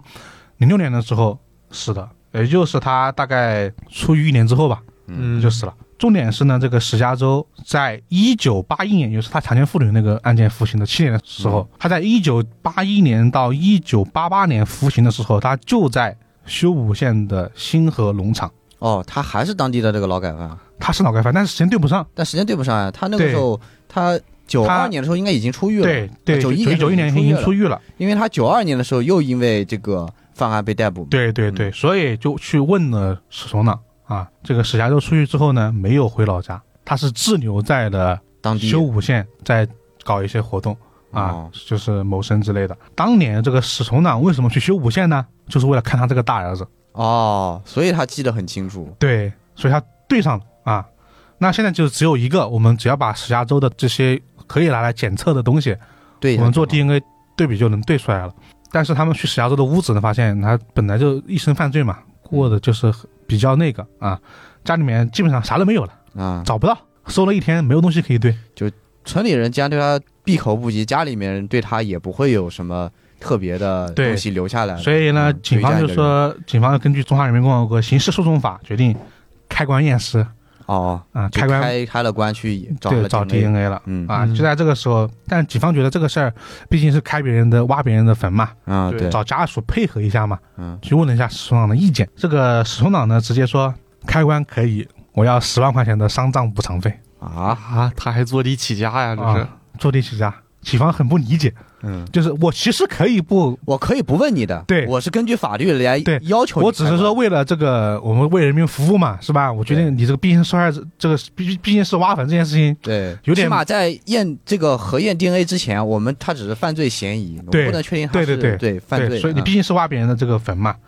说那就跟他沟通啊，但是沟通无果，啊他就是要十万，说我当年我的儿子风光大葬啊，给他准备了棺材埋了，因为涉及到是因为葬礼实际上是中国人的一种脸面嘛，嗯对，啊确实嗯，所以说我风光大葬，你你你挖完之后，我我肯定要换位置吧，我不能埋这儿了吧，对，我得迁坟吧，都得要钱嘛，嗯啊，那你给我我得要十万块钱，我总觉得吧，就冲这个村里人对他儿子这个态度，他当年怎么想都不太可能给他儿子风光大葬。哎，这就是你问给谁题。看的风光大葬？警方也觉得他肯定也没有风光大葬，嗯对，就是就是就想去捞一笔，就是就想捞钱。对，就去问了啊，说了，当时就问了那民众，当年还什么风光大葬，埋他儿子的时候他都没去。当时他儿子死了之后，找了个草席，直接挖地裹进去埋了。对，我啊猜大概也是这样。然后这话一说，首长就直接啊配合，啊配合配合，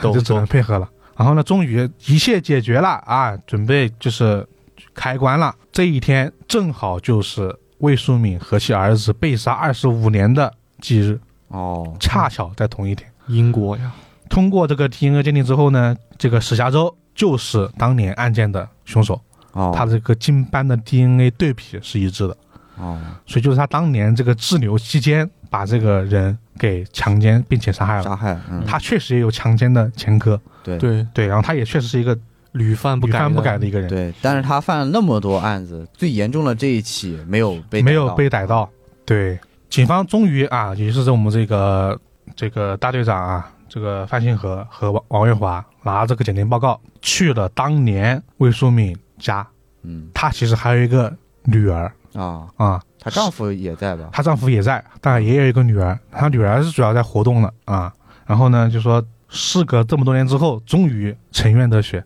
对，终于把犯人给找到了。虽然这个人他已经死掉了，嗯对，相当于是二十五年的一个较量，终于告一段落。一个民警们对这个案子的坚持吧，嗯，以及这个 DNA 检测检测技术的进步啊，是让这个案子终于是就真相是大白真相大白了吧？对，对，对，嗯，这个案子确实是一直挺波折的，波折的，每次觉得就是他了，对，然后但居是然不是，一检测就是不是，对就是还这算是挺我波折完的，全没有想到的，对居然不是，居然不是，这太符合了。对，虽然那个人确实所有的推也理是都他能，对得上，啊对，虽然那而且其实最后这个人也对得上之前的推理啊，他当时看他多少呢？他十八岁是十八岁是先关了七年，对又九年，七年九年，中间还可能还隔了几年，没有就他是差不多。八差不多八二年被八二年被捕，他八一年的时候啊哦十八八一年岁被嘛，捕，对，八一年被十八捕岁嘛，然后啊九二年那时候隔了大92概年已经32吧对就十岁十一岁左右，十年十年左右嘛，对嗯对就是在三三十岁上下对，对三十岁长二十八，啊对得上嘛。嗯，对，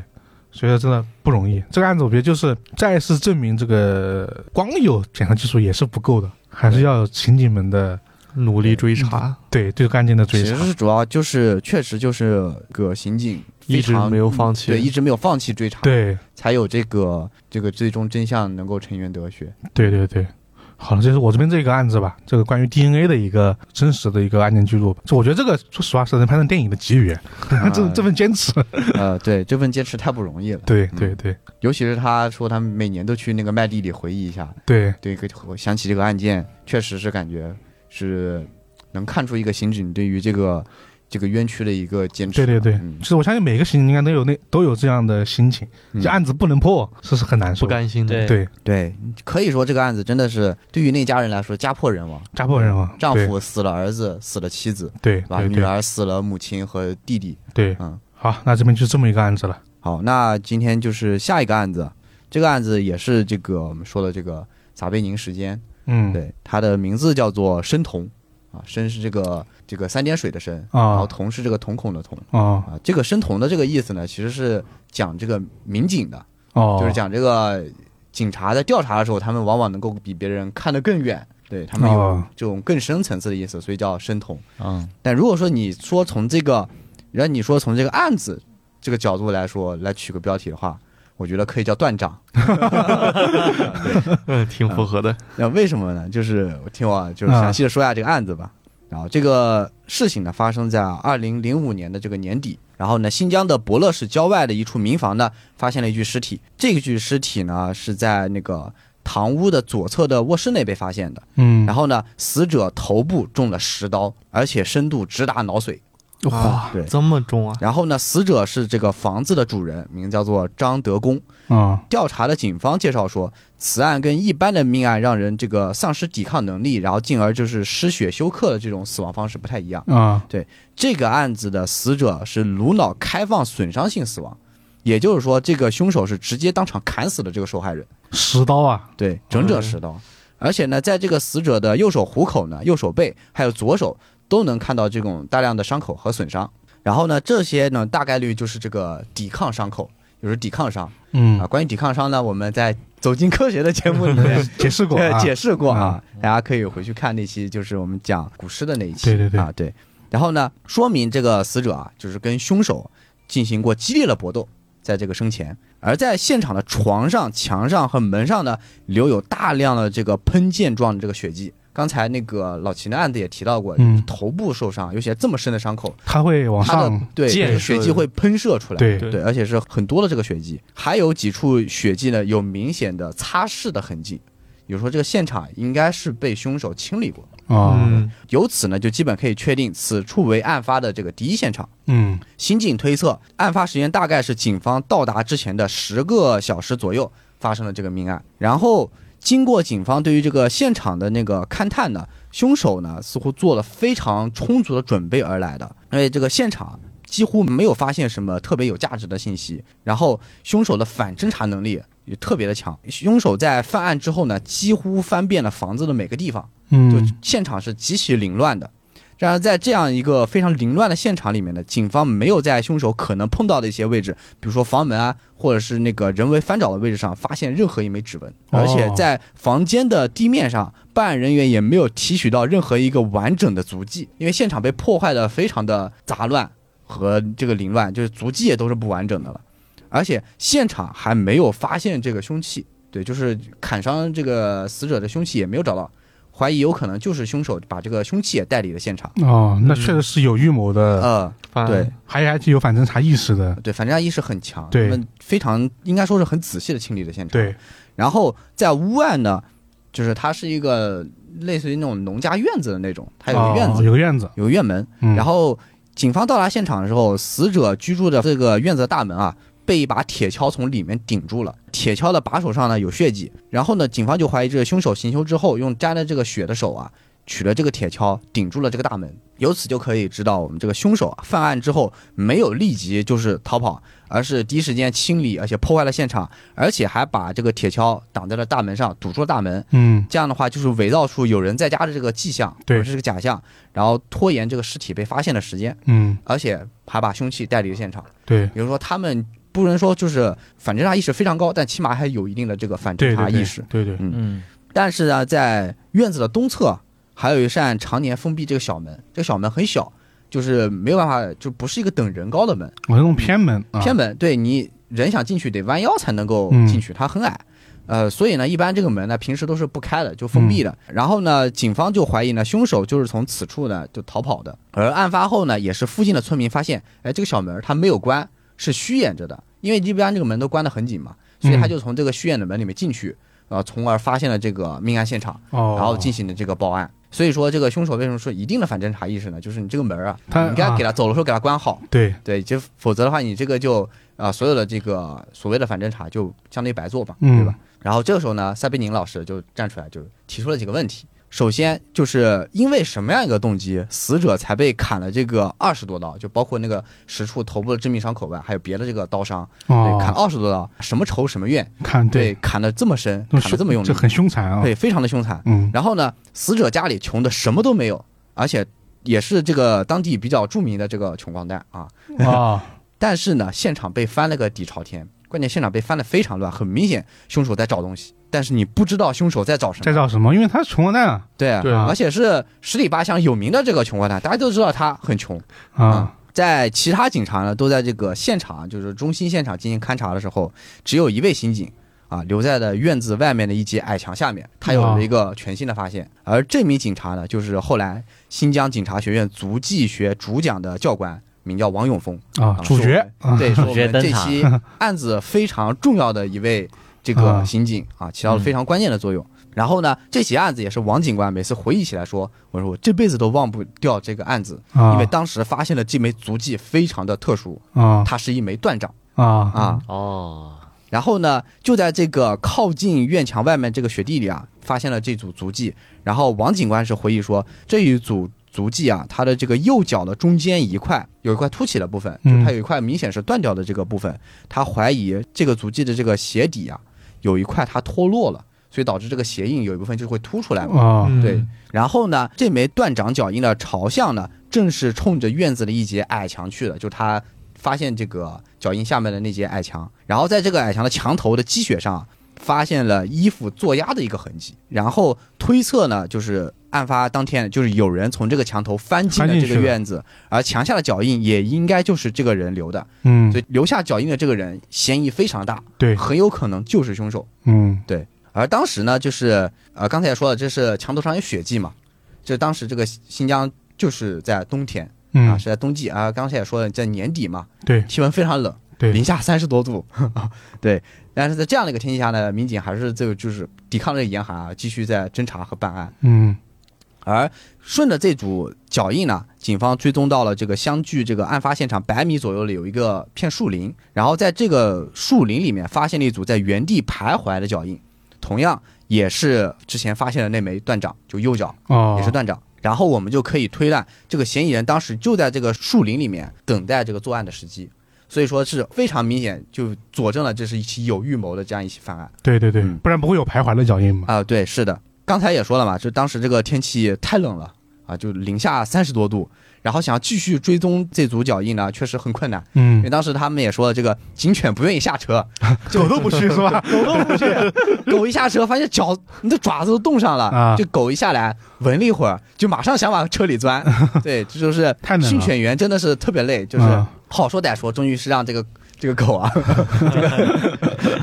是沿着这个足迹追踪了一下，啊，然后最后是根据这个警犬的追踪，也加大了这个警员搜索的这个力量。就是嗯由于警犬不工作嘛，所以训犬员自己下场寻找 东西啊。对，然后在这个这个磕磕绊绊的这个搜查之下，在这个村口的一条土路上，发现了这个凶手逃离现场的一个足迹，因为他的足迹非常有标识性嘛，就断掌。断就是掌，对，发现了这这一组足迹之后，然后继续追踪，发现呃足迹呢离开了地面，下到了一个水渠里面，然后这个水渠啊，也就是水池的旁边，发现了这个红色的血沫，呃，哦怀疑凶手当时应该是在这个水边洗手，洗手了。对，而且当地的那个虽然很冷嘛，零下三十多度，但是它这个水源啊都是地下水。哦，它而且不会水流动的，啊水流很快，所以它没有结冰。嗯然后呢，在跨过这个水渠之后呢，发现了一组新的和这个凶手足迹并排的一组足迹。啊，另外一个人，对，然后呢，从这个足迹的这个落点来看呢，这应该是一个女人的足迹。推测这个人一要么就是在这里等凶手，嗯要么他也是凶手之一。对，嗯，嗯而当时呢，天色已经黑了。啊，这个案件呢发生在二零零五年。二零零五年虽然说条件好一点了，但也没有那么好。就嗯对警方的这个夜间的这个勘探能力还是不足的。对加上当时他们那个大型的勘探灯就已经没有电了，啊就用了已经没有电了，嗯所以呢也只能是暂停这个搜查嗯啊。就在这个时候呢，嗯这个王警官出来了，就是他可能是当时第六感一动还是什么样的情况，他就直接来到了那个水渠边上，就当时发现血沫的那个位置，嗯直接伸手下去捞，就三十度的这个零下三十度啊，啊直接伸手下去捞，啊，其他警员都疑惑：你捞什么呢？你在是这啊，看什么呢？结果他就反正他就顶着这个严寒捞，然后捞了一阵之后，从水里摸出了一把菜刀好凶器，啊！对哦对 哦，是你都洗手了嘛？对，对你洗手了，就是，但是有可能他也不在这儿扔。对啊对，菜是刀有可能的。这呃，当时就我当时已经看到一些评论，也是在说这个，可能这就是警员的第六感吧，就啊对没有什么对特别的对道理。对我就觉得你的凶器很可能就扔在这儿了，对，就我复原你的心机，你可能就扔在这儿了，我就我就试一试。嗯，就嗯真给它捞出来了。对，然后呢，经过了这个比对呢，这把菜刀确实就是凶器。哦，与此同时啊，就是在这个案发的中心现场勘查了这些警员，也有了新的发现，嗯就是现场的这个血量有点太大了。就是他们衡量一下，这现场的血量加起来可能差不多达到一个人这个血量的百分之八十了。对，这一流了多少血啊？对这流的血有点太多了，嗯所以怀疑这里肯定不止一个人的血。啊，有就两个人的，，对，有可因能为搏斗对，有搏，因为有搏斗，加上那个受害人虽然说已经快六十岁了，啊，但是因为是个应该算是个庄稼人，啊所以还是比较孔武有力的，所以啊搏斗能力还是比较强。可能在这个搏斗过程当中，这个凶手也受伤了，所以现哦场的血迹里面还混有了这个凶手的血哦，啊，所以有凶手的血迹之后呢，哎，就可以做鉴定了嗯。对，但是呢，当时这个鉴定的技术条件还是比较有限制的。嗯他们新疆应该是只有一个这个技术中心可以做这个血液鉴定，啊所以全新疆的血样都是往那个地方送的。啊，这所以要等个很多天，呃，就很麻烦中间的过程，等个很多天才能有这个结果。所以呢，就是一边在等结果，同时呢，这个现场勘探啊还是不能停下来，还得嗯继续做这个侦查。呃我们刚才也说了，这个现场啊它被翻得非常的这个凌乱，一般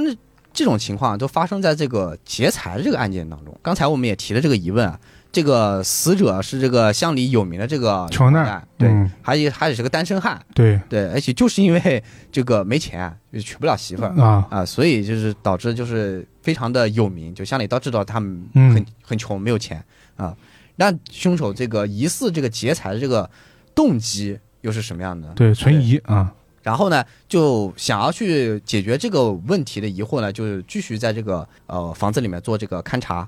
然后呢，就在院子这个西北的一个库房里啊，有了新的发现。然后这里呢，很明显也被凶手这个翻找过，嗯啊、也很凌乱。但是呢，在这个库房里面的一个地砖啊，发现它的接缝跟其他所有的地砖都是分开的。啊，对，就很明显，这个砖它是松动的，它可以取出来。似乎这个地砖底下嘛，应该可以藏一些什么东西。而在哦警员仔细查看过这个砖头之后呢，发现这个砖块儿它两侧有带血的、用手握过的痕迹，也就是很明显，凶手可能是拿起过这块地砖。啊，确实是在找东西，对，应该在找东西，说明凶手呢肯定是动过这个砖头的。而经过调查呢，死者除了很穷，而且他还很吝啬，就很小气，平时几乎不喜欢买什么东西，就乡里都知道他啊、能不花钱就不花钱的那种类型啊啊对，所以有没有可能就是在这个地砖底下，这个死者藏了一些什么很重要的或者值钱的东西？啊，在这里面啊，对，然后凶手很可能就是奔着这个来的，而且还有一个最最重要的一个发现，就是在这个库房的墙上发现了一枚带血的指纹啊，啊，对，就终于发现了一个真正意义上的这个很重要的物证。对对对，对毕很竟重是要指的纹线索，嘛，这对，指因为纹指纹就是撒贝宁老师也说了，就是指纹号称物证之王，对，对嗯这个识别能力，而且它的鉴定的过程比较没简单，对，没那么复杂，就就比对非常简单，嗯对嗯而且它的这个实锤的这个能力也非常强，对，就是基本上能能对比，那就一定是啊、有很强的这个说服力的证据，嗯嗯，而这时那个血迹的检测结果也出来了，然后呢，现场除了发现了死者的血迹之外，还发现了有一男一女两个人的血迹，对，然后门口的铁锹上是女性的血迹，而现场呢有在纸箱上测出了这个男性的血迹，打搏斗的这么凶啊，对，说明这个当时这个两组脚印当中，一男一女两组脚印当中，这两个人都是凶手，嗯他们都对出现在这个案发现场，而且跟这个死者发生了搏斗。然后呢，警方呢也是根据这个现场情况呢，就开始在周边做这个排查，就查这个两名犯罪嫌疑人，有一男一女，就是嗯特征呢相对来说也比较好比较找比，较好找啊、对。但是呢，这摸排摸了两个月，没有，呃啊，对，就是很很艰难，因为当时的村民就是可能是对警察就是有一定的这个。有警员这个询问有一定的排斥，啊或者说他们也不太愿意讨论这些呃呃事儿别人家的这些情况，嗯所以警员的这个摸排的过程当中，就是帮忙做家务啊，啊，帮你生火啊，甚至还要跟你一起搓麻、 打打麻将啊，通过这种方式啊还得套近乎，套近乎，发挥然后人民警察的最大对优就势，嗯做就说白了，就我做基层工作，对对 对，对，通过基层工作的方式，就慢慢的跟这个群众打好关系，然后去做这个摸排工作，所以说做的时间也非常的长。但是呢，哎，还是有结果的。就根据这个私村民这个私下透露啊，这个死者啊有一些缺点，就是啊他平时这个生活啊不太检点啊，喜欢和一些同样的这个私生活比较乱的异性呢有接触哦啊，，对。这然后这年纪这么大了还对，根据这个透露，案发当天死者竟然买了一条鱼啊，他是出了名的吝啬鬼啊。啊，对居然买肉，哇，对，平时连肉都不舍得买来自己吃的这种，而且当天有人目击到他身边还有一个穿着红色衣服的女子那就是很大嫌疑人了啊，对，这是对非常重大的嫌疑人了。而且根据摸排呢，这名女性很有可能就是住在离死者一公里远的这个名叫华燕的一名女性。哦，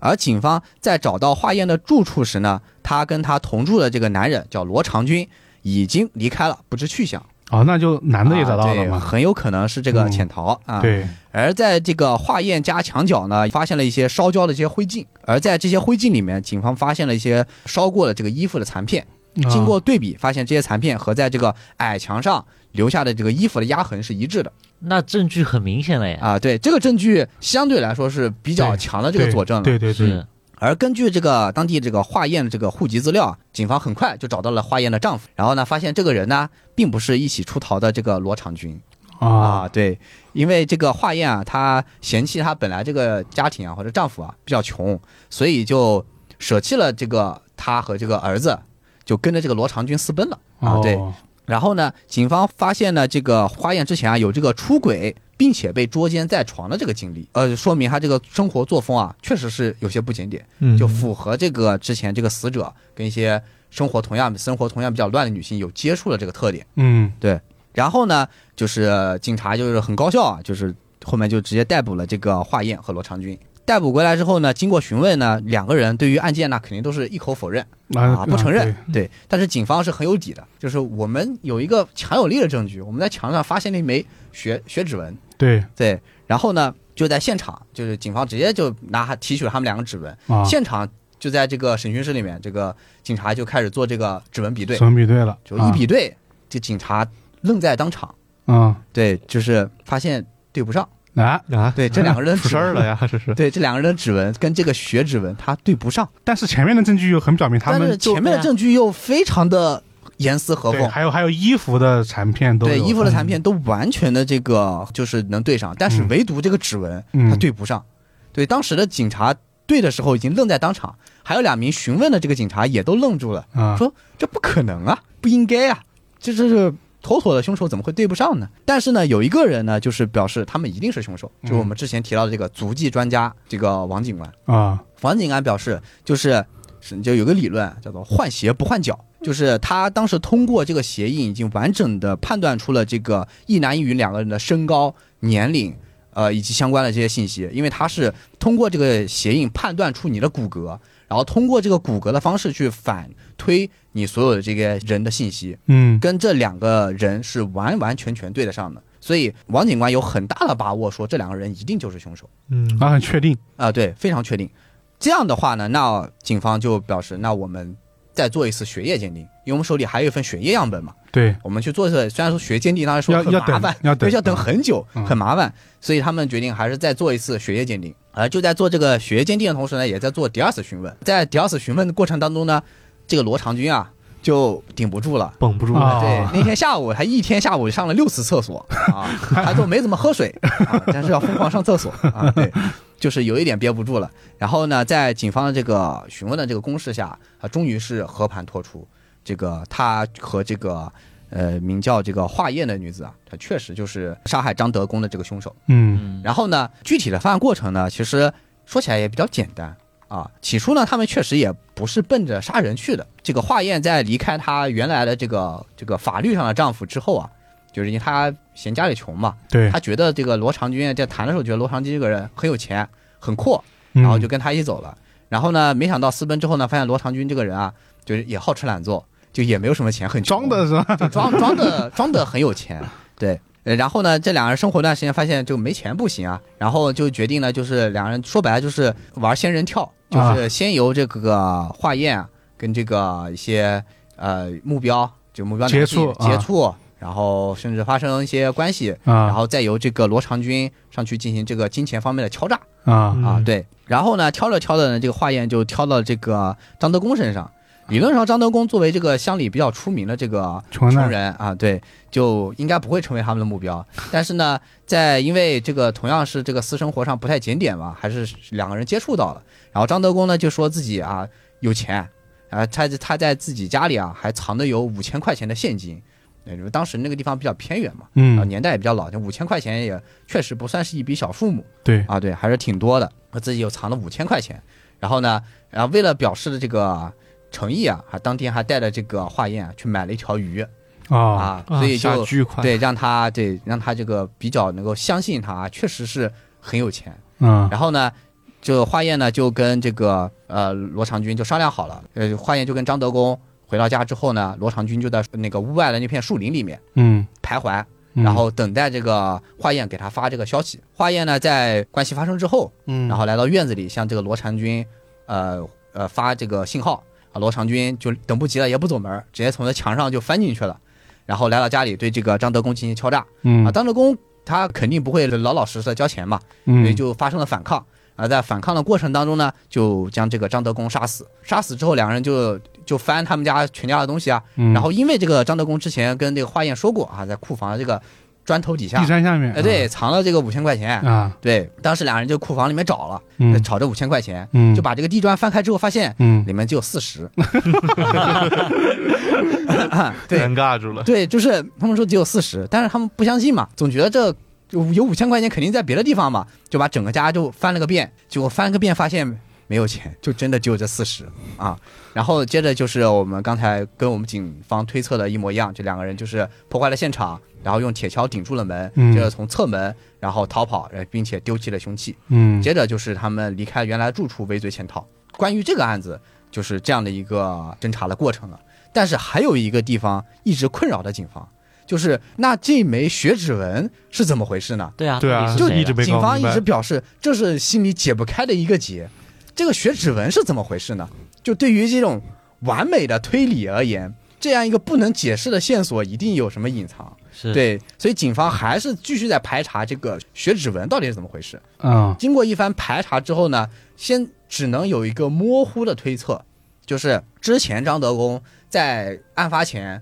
在家里跟另外一名村民产生了这个口角，甚至在家里大打出手，怀疑是在那个时候，就两个人很可能在库房的那个地方，呃，打架的时候，呃，对方的手上沾上了这个血迹，然后呢，按到了他家这个库房上。而在那件事情发生之后，那名村民就离开了村子，不知去向，找不到了。所以警方就是对于这个血指纹呢，就做出了这样的一个推测。那反正这就是今天说到了这样一个案子了。我觉得那个推测是有合理的，因为你想他们一个指纹都没留下，留了个那么明显的，有点对有点不太有点不太合合理，嗯说实话，对，啊，对，对而他且们他们很明显是奔着那个库房的地砖来的，对就很应该也不会特意会在墙上留下了一个明显的呃呃血指纹。对对对对，可能在就是那个别地方人的，而且会明显留下血指纹的凶手，应该也只是冲动犯，而不是有预谋的。而且呃主要他其他地方清理的太干净了，是，嗯他那个地方就有点有点奇怪了。除非是这两个人真的是反侦查意识强到一定程度了。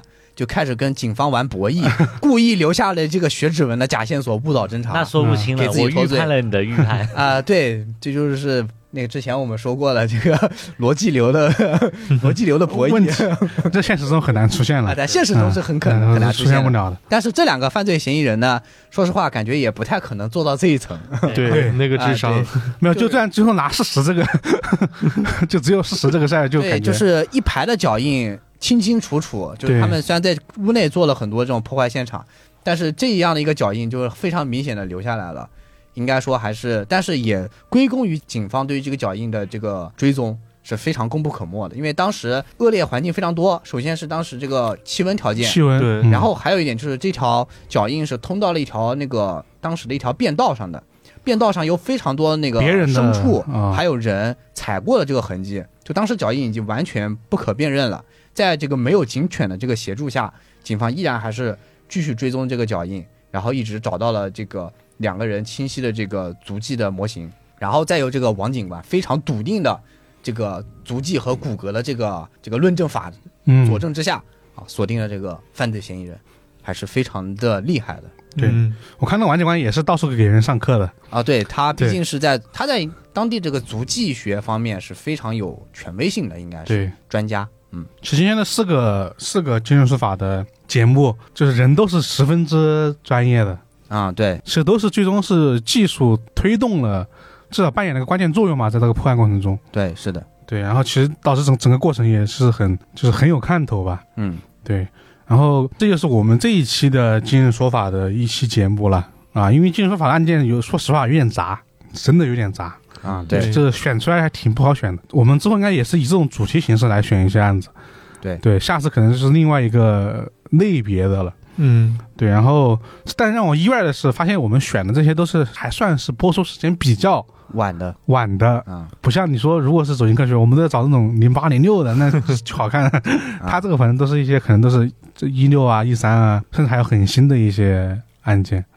然后我发现今日说法的这个取名啊，都挺好的，啊，对，非常有深意。对，对我记得刚刚我当时想想一个字，看名字我吸引到我了，叫“案件发生在大年初八”，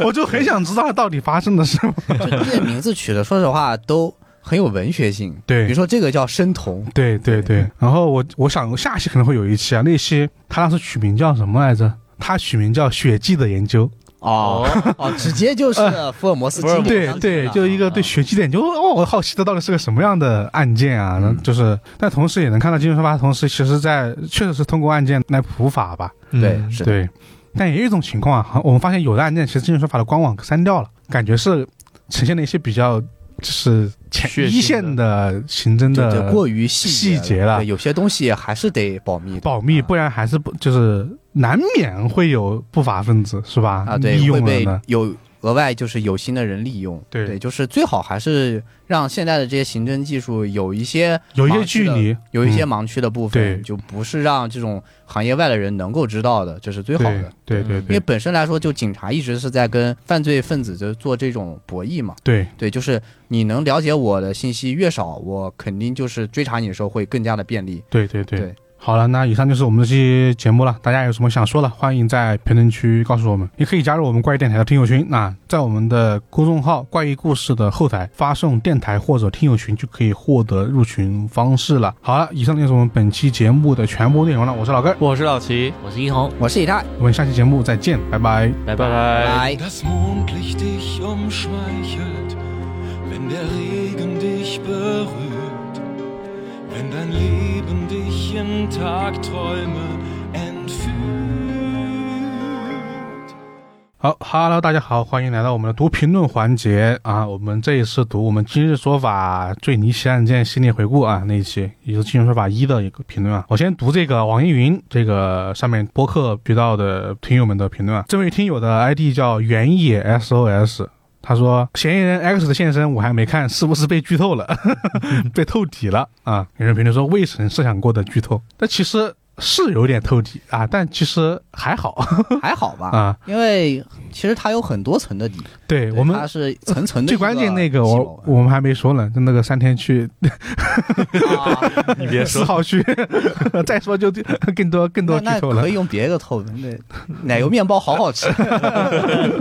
对，然后这是这是第一个，然后我们我们尽量注意啊，呃因为我们只要觉得这个比较比较经典，就直接说可了。能都都知道了。是不对是对对，啊，我这边这个简单的一个打趣的评论， 好，接下来是一条来自 B 站的评论，这个 ID 叫做天行渣。他对于这期视频的第一个案子，也就是我讲的那个带豁口的菜刀这一案，有一个疑问，就是案发初期警方为什么会对一起盗窃案花如此大精力调查？一开始只是一起盗窃案，而且案值也不算很大，按照流程应该按照普通的盗窃处理，为啥警方会调查的如此仔细啊？这个案子开头提了一点，我可以再说一遍。呃，因为这起盗窃案有些不太一样，就是按照警方的经验来看，是很不寻常的。因为盗窃案按理来说，大家想象场景就是屋子里被翻的七零八落的那种感觉，嗯，但是那个现场却是非常整洁的，没有一个明显的翻动痕迹，就是丢了东西，而且丢了东西是就属于是屋子里比较值钱的一个东西，就好像是对房子很熟悉的一种感觉。其次就是当时的环境就属于院子不没办法进来，从外面爬墙也爬不进来，然后屋门也是一个完好无损的状况。问题就是这个小偷是怎么进来的？嗯，最关键的是那个人失踪了，对，最关键就是那个家里还有一个人没了。对，对这是最关键的。但是如果没有那个人失踪，可能规格也不太一主要样。是虽然这个过程说的很长，但其实哎对应该是警方在很短时间内就做出了这些总结，并且对很快就发现了这个有这个失踪人员，对所以说才这个马上进行这个失踪人员的这个调查。对对对，这不我们说的话可能要说的细一点，就对感我觉嗯们说的细一点，你会以为这个过程就会很长，就警察怎么会只是一个盗窃案就查那么长时间？对其实应该是没有多长时间，就他们很快就完成了这些结论和这个搜索对对对，而且他们也很快就发现那把菜刀啊。算是凶器吧，那个东西。好，那下一个，下一个是那个来自小宇宙的一个评论，也是老熟人了啊， 我能猜到是谁，我跟你说，就是凭栏观月林奇欠实啊啊啊，这位朋友老熟人啊，他是说小说中的角色做出完全不符合逻辑的事，会影响阅读，甚至会被人骂不真实嗯，啊。现实中的人做出完全不合逻辑的事，反倒很真实。